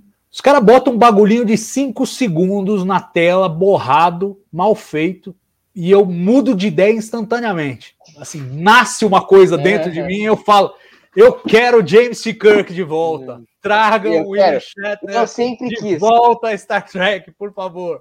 Eu fiquei surpreso com a minha própria reação. Eu né? sempre. Para quem não prestou atenção, não, não pegou esse detalhe, quando eles estão lá na estação Daystrom, o Riker uma hora passa, aparece numa daqueles, daqueles negócios que eles têm as coisas guardadas lá, tem o torpedo Gênesis 2, tem um monte de cacaré. Um deles é o corpo de James C. Kirk, ainda toca o tan tan tan tan tan tan tan, tan quando passa na frente disso aí. Muito discreto, mas tá lá e dá para ler e o pessoal pausou e leu inclusive o texto que está escrito ali. Tem um trecho da que é basicamente da Star Trek Encyclopedia, falando: ah, o Kirk, não sei o que, assumiu a Enterprise, depois não sei o que, missão de cinco anos, bababá, almirante, não sei o que, papapá, papapá. É, aí fala que ele foi severamente ferido em Veridian 3 e que o corpo foi resgatado no projeto Fênix. Esse projeto Fênix aí é que me. Quando eu, Fênix, E, pois é, então. Fênix é, né? Renascida assim. É, renascer das cinzas. Então, assim, Olha aí. agora, Oi, galete, galo velho. o que, que eu acho disso? Eu acho que, de novo, assim como a gente tá falando, porra, não dá para fazer um- um- uma reunião da nova geração sem o Data, não dá para fazer uma reunião da nova geração sem a Enterprise D, não dá para fazer uma reunião da nova geração e botar o Kirk no final para roubar a cena. Não dá. É impossível. Isso não vai O que acontecer. pode aparecer na minha. Mas eu, mas eu sou É capaz de Kirk, é apostar acho que os caras enlouqueceram se isso acontecer. Enlouqueceram, assim, entendeu? Num mais alto grau de loucura. Mas então vai mais. Cavade. Não, eu. Não, vejam, eu acho que é impossível isso acontecer e seria em detrimento da série. Entendeu? Aparece esse cara para resolver o problema. Acho, acho ruim. Acho ruim. Seria ruim. Por outro lado, me empolga muito que eles tenham colocado isso na estação. Porque, no mínimo, no mínimo, no mínimo, no menor dos graus, é o seguinte: é um tapa na cara de todos aqueles que passaram 20 anos falando, não dá para fazer, o cara morreu, já foi. Não dá para fazer. Os caras, em 5 segundos, eles resolveram. Resolveram. Tem um gancho agora. É só alguém querer desenvolver o tal do projeto Fênix. Que porra foi essa? Quando é que termina? Vai para frente, vai para trás? O que, que aconteceu? O que, que não aconteceu? É perfeitamente factível. Não nesta temporada, não nessa história, porque eu acho que ia pegar mal, mas está ali plantada a semente. Aliás, é, teve até uma troca de tweets engraçada, porque o Aaron Waltke, que é o, é o showrunner lá e, e produtor executivo de Prodigy, só botou aquele, aqueles olhinhos, né? Quando viu o tweet lá do que estava escrito tal, do, do projeto Fênix, não sei o que, do, do William Shatner, do, do, do Kirk. E eu respondi para ele, falei, ó, o primeiro showrunner que pegar pode desenvolver. E ele curtiu de volta o que eu falei. Então, assim, tá todo mundo de olho. Ó. Se alguém quiser pegar essa ideia e desenvolver, por que não? A Lúcia tava dizendo aqui, ó, em Lower Decks ele não quis fazer. Eu Não, mas é uma ponta. Eu também eu entendo. Eu entendo, Isso uma ponta não. Uma coisa é tu oferecer pro Shatter, ah, vem que fazer Lower Decks. Outra coisa é oferecer um caminhão de dinheiro e aparece no finale de picar. É outra história. Não, eu Sim, acho que então, não, o cenário eu de acho Picar não pra mim não funciona. Eu, É. eu, na verdade, acho que isso está aí muito mais para assim, para gerar engajamento. É, eu acho. acredito né? que e isso vai gerar uma, gera uma discussão. A gente está aqui discutindo, uma discussão gostosa de ter e tal. Não acredito que, que isso aconteça, não. É, mas se vier acontecer, não, não vai cara, Não, eu vai acho que a, a minha a novidade para mim foi o seguinte: eu nunca quis que acontecesse. Até que eles Ah, botaram isso aí e eu fiquei louco. Eu fiquei louco. Eu falei, agora eu preciso tenha saber essa história. Mesmo que seja pro cara morrer no final. Eu quero saber que caralho de projeto Fênix é esse. Tem um eu, eu quero saber, Não sei se é um quadrinho pocket, de uma história que acho que os Borgs recuperam com o Shatter. né? Ah, é o livro do Shatner. É, é o retorno do Capitão Kirk, é, é o, é o livro do Shatner, o segundo livro isso dele. Agora, cara, Exato. uma minissérie de quatro episódios, Star Trek Kirk, é tudo que eu precisava pra viver até os 100 anos feliz. Então, dá pra fazer. Eu acho que dá pra fazer um telefilme, dá pra fazer alguma coisa. Assim, eu não acho que vão fazer, porque eu acho que, na verdade, a a pedida do William Shatner vai ser proibitiva e, ao mesmo tempo, a idade dele e tal. Mas tem N jeitos. Você pode fazer em Prodigy, inclusive sem a voz dele, você pode fazer. Você pode pegar alguém para fazer a voz dele mais novo, você pode rejuvenescer a voz, você pode fazer N coisas. Hoje em dia, você pode fazer N coisas. Aí que tá, o personagem Kirk pode reviver. Não sei se. Eu não gostaria de ver, e teve gente comentando isso. Ah, vai aparecer como Paul Wesley. Aí, puta, aí é o fim do mundo. Aí é o fim do Não, mundo. nada. Não, vamos fazer um clone do Kirk e ele vai estar jovem e vai ser o Paul Wesley ou o Chris Pine. Ou... Vai Isso- ser o, isso eu acho que seria- ser o o Chris clone Pine igual veio Cinzon do Picard, o Salvador. O que, que foi? Vai ser um clone igual ao Cinzon era do Picard. É, pois é, que não parece nada, né? É, bem por Eu aí. vou te dizer o seguinte, eu acho que a maior chance é de ser um easter egg e era isso. É, mas do eu acho lado que é isso. fanboy. Ah, cara, o Kirk é o meu personagem favorito da vida, assim. Eu quero, eu preciso. Mas o ponto, o ponto é assim, é cena. cânone. É, é- agora é cânone. Que os caras cataram o corpo dele lá e tentaram fazer algum bagulho chamado Projeto Fênix, isso é cânone agora. Então aí vai saber se alguém vai querer em algum momento desenvolver essa história, mas tá plantada a Isso, é. semente, entendeu? E morre aquele discurso de duas décadas, três, sei lá, desde do, do, do Star Trek 2009, que os caras falam, não, não dá, não dá pra fazer, e não dá pra fazer, porque não dá pra fazer. Então agora já tem o gancho aí pra fazer. Ué, podia fazer até dentro da série da Sessão 31.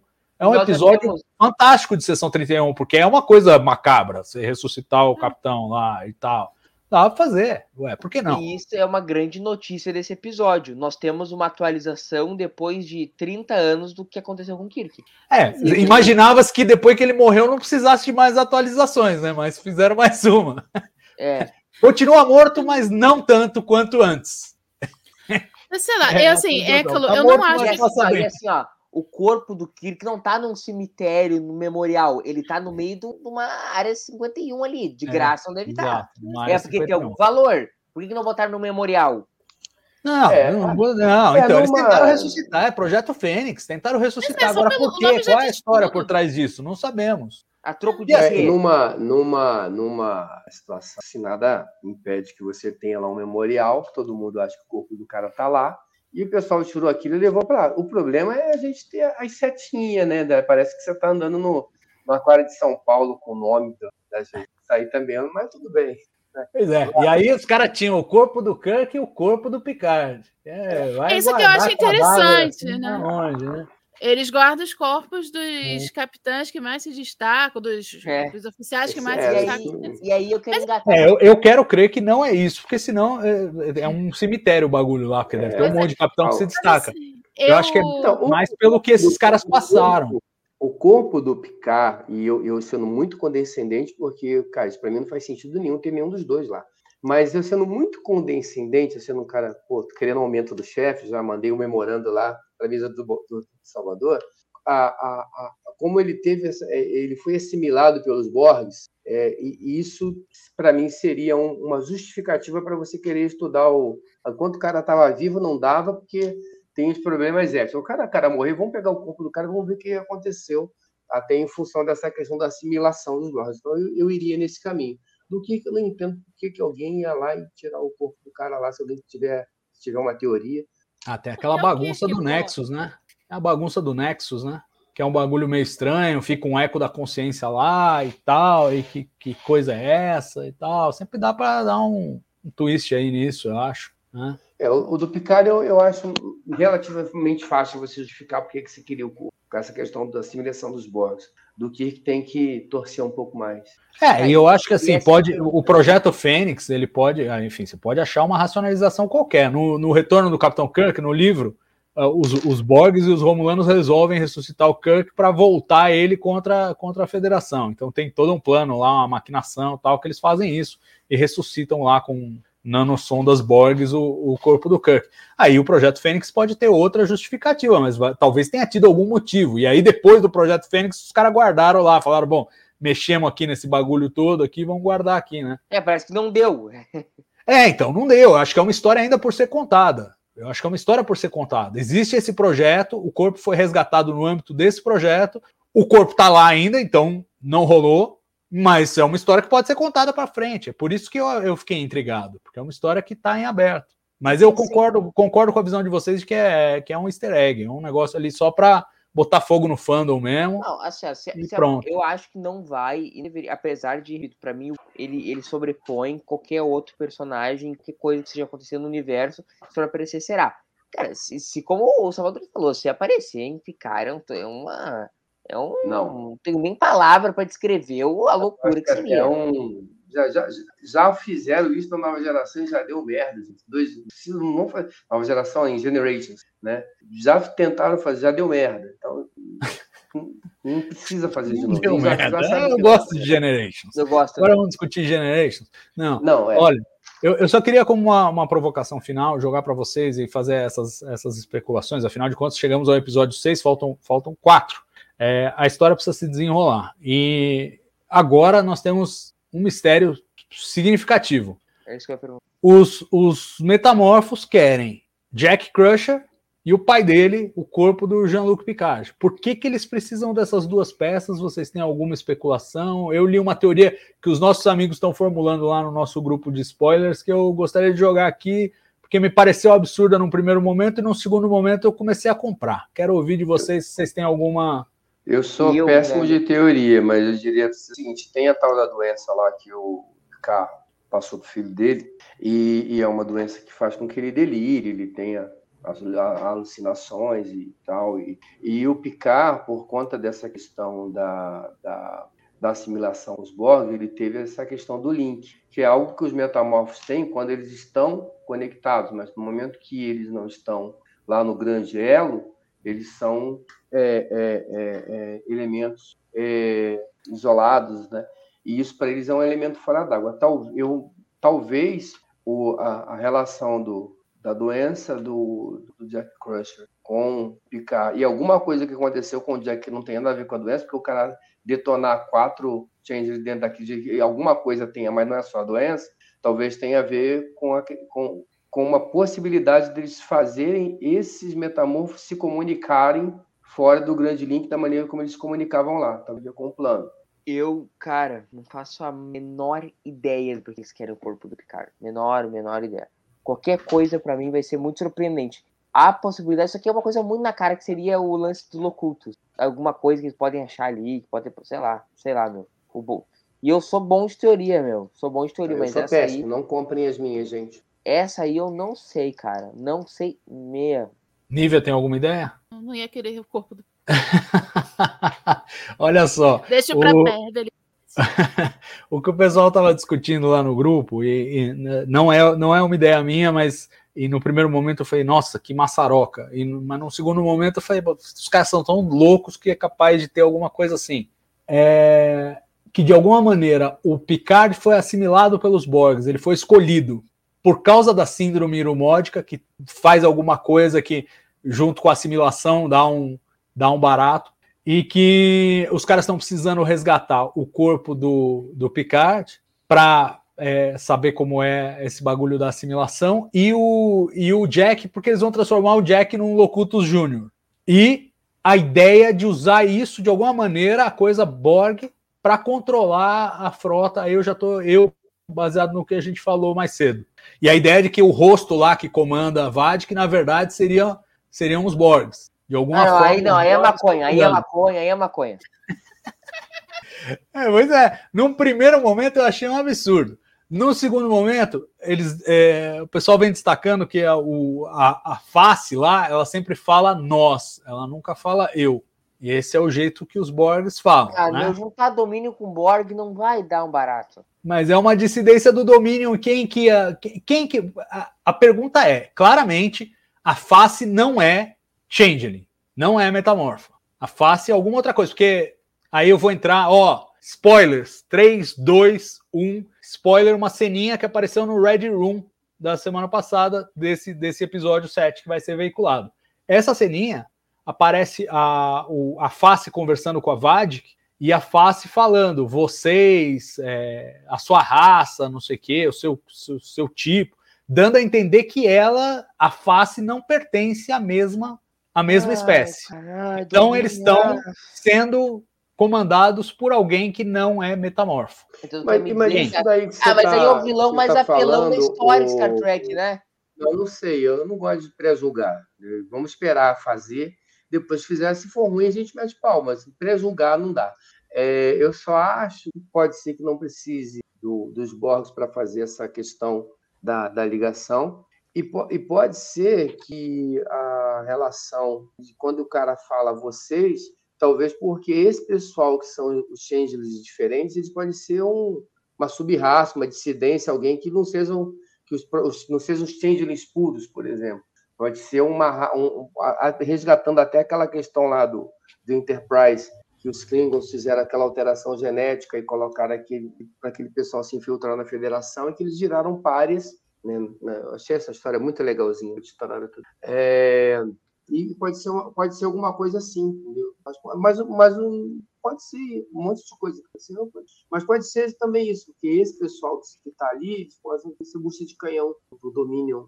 Num, primeiro momento, eu estava achando até, acho que agora, desde, depois do. Eu não sei se desse do outro episódio, episódio anterior, eu estava achando agora, até que não ia ter domínio nenhum. Na verdade, aquilo ali era alguém que tinha da própria Frota Estelar, que no processo para criar o tal do, do vírus lá que é, destruiu lá tá, para matar os Changelers, eles tivessem acabado criando um metamorfo da Federação e agora os caras tivessem talvez achava que fosse essa tecnologia que tinha sido roubada, que esses caras não são, não eram metamorfos lá, mas agora eu já estou achando que, que vem de lá também. E, e na esteira disso, disso aí. E na esteira disso, qual que é o palpite de vocês para aparições? Para frente minha, agora? É, a minha continua a mesma. Quem? Bashir? A ah, minha tá cada vez mais na cara que é o Bashir. Vamos ver, vamos ver. Eu tô, tô curioso. Enterprise D. Ah, Enterprise D é certeza, essa eu garanto. Porque assim, é o, DS9 na cara, agora me vê elementos de sessão 31. Pra mim tá fedendo a Bashir. Mas, né, mas Sessão mim... 31 tá em todas as live action, em todo mundo. Ah, e, não, e agora já entrou e não vai sair. Mas pra mim, o Bashir vai vir como senhor feliz proprietário da Sessão Eu acho que não cabe, cara. Anotem my, my words. Ele vai vir como senhor, senhor Sessão 31. Porra, mas aí ele vai aderir ao bagulho que ele mais odiava? Vai. Pra consertar? Anote. Ah, mas agora é diferente, porque agora tem carteirinha, pô, tem plano, você deve ter colônia de férias, tem crachá. 31, crachá deve ter plano extensivo para a família. Pô, agora tá maneiro, que antes, na época dele, não era assim. Pô, a sessão 31 de Space Nine era, pô, meu, era o cara era, era tudo PJ, o cara não, não sabia que Regis não tinha, não tinha nada. Agora não. Tem colônia de férias, carteirinha, crachá empresa. Deve ter até ramal na mesa. Eu sei que o Red Room, Red Room fez, fez suspense, né? Falou: ah, o convidado da semana que vem a gente não pode revelar, porque seria spoiler tal. Então, quem o Will Wheaton vai entrevistar semana que vem é provavelmente um ator convidado que, é, que a gente não está esperando que vai aparecer na série. Agora, o, o, curioso é que o Terry Matalas foi lá e falou: pô, não sei porque eles estão eles estão fazendo uma puta propaganda disso aí como se fosse uma super aparição especial, não é nada assim desse, desse tamanho, não. Aí, não sei, não sei em que acreditar, na verdade. Vamos ver. É, o armado pode estar fazendo pegadinha do matá-las, né? Não, pode, pode também. Mas é, vamos ver, vamos aguardar, é, vamos esperar. Eu realmente não tenho muito, muito palpite. Eu achava que, assim, no começo da história, é, o Bashir era o que mais se encaixava, concordo com você. Ah, agora, conforme vai afunilando, eu já não sei mais. Já não sei mais. É que eu acho que precisa aparecer o Ninja DS9. Só tem o Wolf, pô. Não tenho, não conta. Tem o Wolf, é, lógico que conta. Não, aconteceu. Ele já, já herdava de TND. O, eu acho que apareceu alguém da Stein e eu vejo só ele aparecendo. O, não, o Brian também poderia ser. Né? O Odo, a Kira, qualquer um pode ser. É, é, não, eu vejo muito. Claramente, essa temporada toda foi feita por engenharia reversa. Primeiro eles decidiram o que, que eles queriam ter, depois eles decidiram como eles iam colocar. E assim, foi, foi, foi assim que ela foi feita. Então eles podem colocar qualquer um, basta encaixar lá na história. E assim, essa coisa de Borgs e, e, e metamorfos, a minha reação visceral inicial foi essa que o Murilo teve. Puta samba do crioulo doido, isso aqui não vai dar certo, isso aqui não, não combina, não, não casa. São dois, assim, são, digamos, é, é, um, é um, jogo de xadrez que um, um, uma das, das equipes tem dois reis. Não dá. É... Até porque os Borgs acabaram amiguinhos da federação na última temporada, né? É, mas, é, mas isso aquela dissidência Borg da Jurati, né? Os Borgs, Borgs mesmo continuam por aí, sei lá, fazendo o quê, depois que a Genway arrebentou com eles lá. Então eles estão também, eles têm também a vontade de se vingar. Isso aí não. É, isso eles têm em comum, né? Esses, esses metamorfos e os Borgs. Eu acho uma combinação improvável. Por outro lado, a gente está vendo esses metamorfos que são modificados e ao mesmo tempo são comandados. Tem essa coisa das naves interligadas, tem o Picard, o Jack Crusher. Você começa a pensar o que, que pode juntar essas peças todas. Começa a soar um pouco Borg. Até porque plantaram muita coisa de Borg também nessa temporada, né? O próprio ódio do, do Shaw lá, a relação dele com o Picard, para explicar Wolf 359, Borg, Picard foi louco. Será que o Sol vai ser assimilado? Nem brinca. Sei lá, Sei Já lá. pensou? Pode ser. Nossa, aí, Aí, é seu o cara fim. se, Aí é se seu fim. suicida a ele mesmo. É, aí é seu, é seu fim. Então, eu, eu começo a ter medo dessas ideias, porque a maioria das ideias que a gente tem a essa altura são ruins. E aí dá medo. A gente tem que ficar torcendo para eles terem tido ideias melhores, mas faltam quatro episódios e logo saberemos.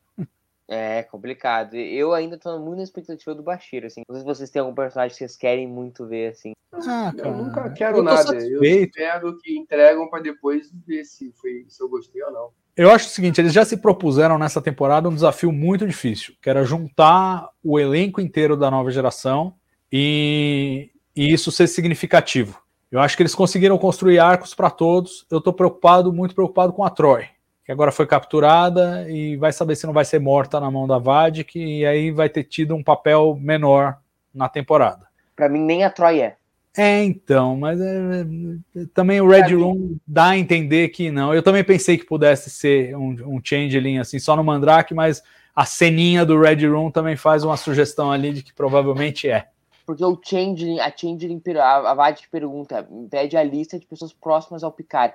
Faz muito mais sentido ela ver a Troy e fazer o Changeling que se dá o trabalho de ir lá pegar a mulher, entendeu?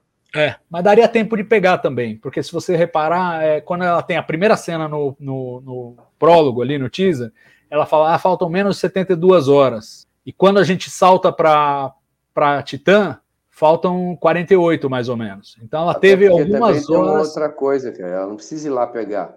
Como a gente já, já como já está determinado aí que os caras estão espalhados de tudo quanto é canto, cara, meu irmão, manda lá um SMS pro cara, traz essa mulher aí para mim, eu vou pegar ali em tal lugar. Pronto. Ela não precisa também ir lá onde a Troy tá, seja lá onde for, para pegar ela e trazer.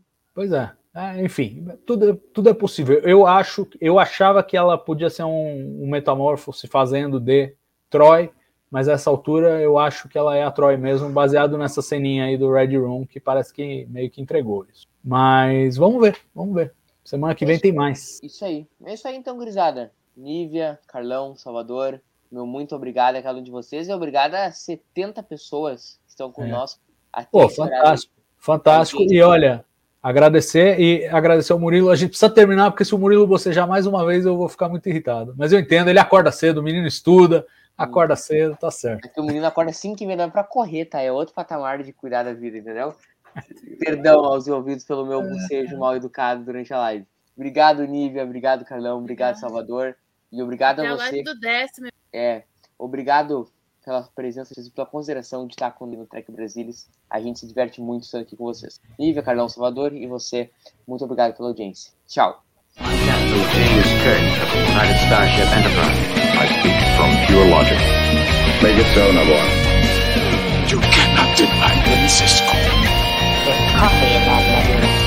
Where no man has gone before.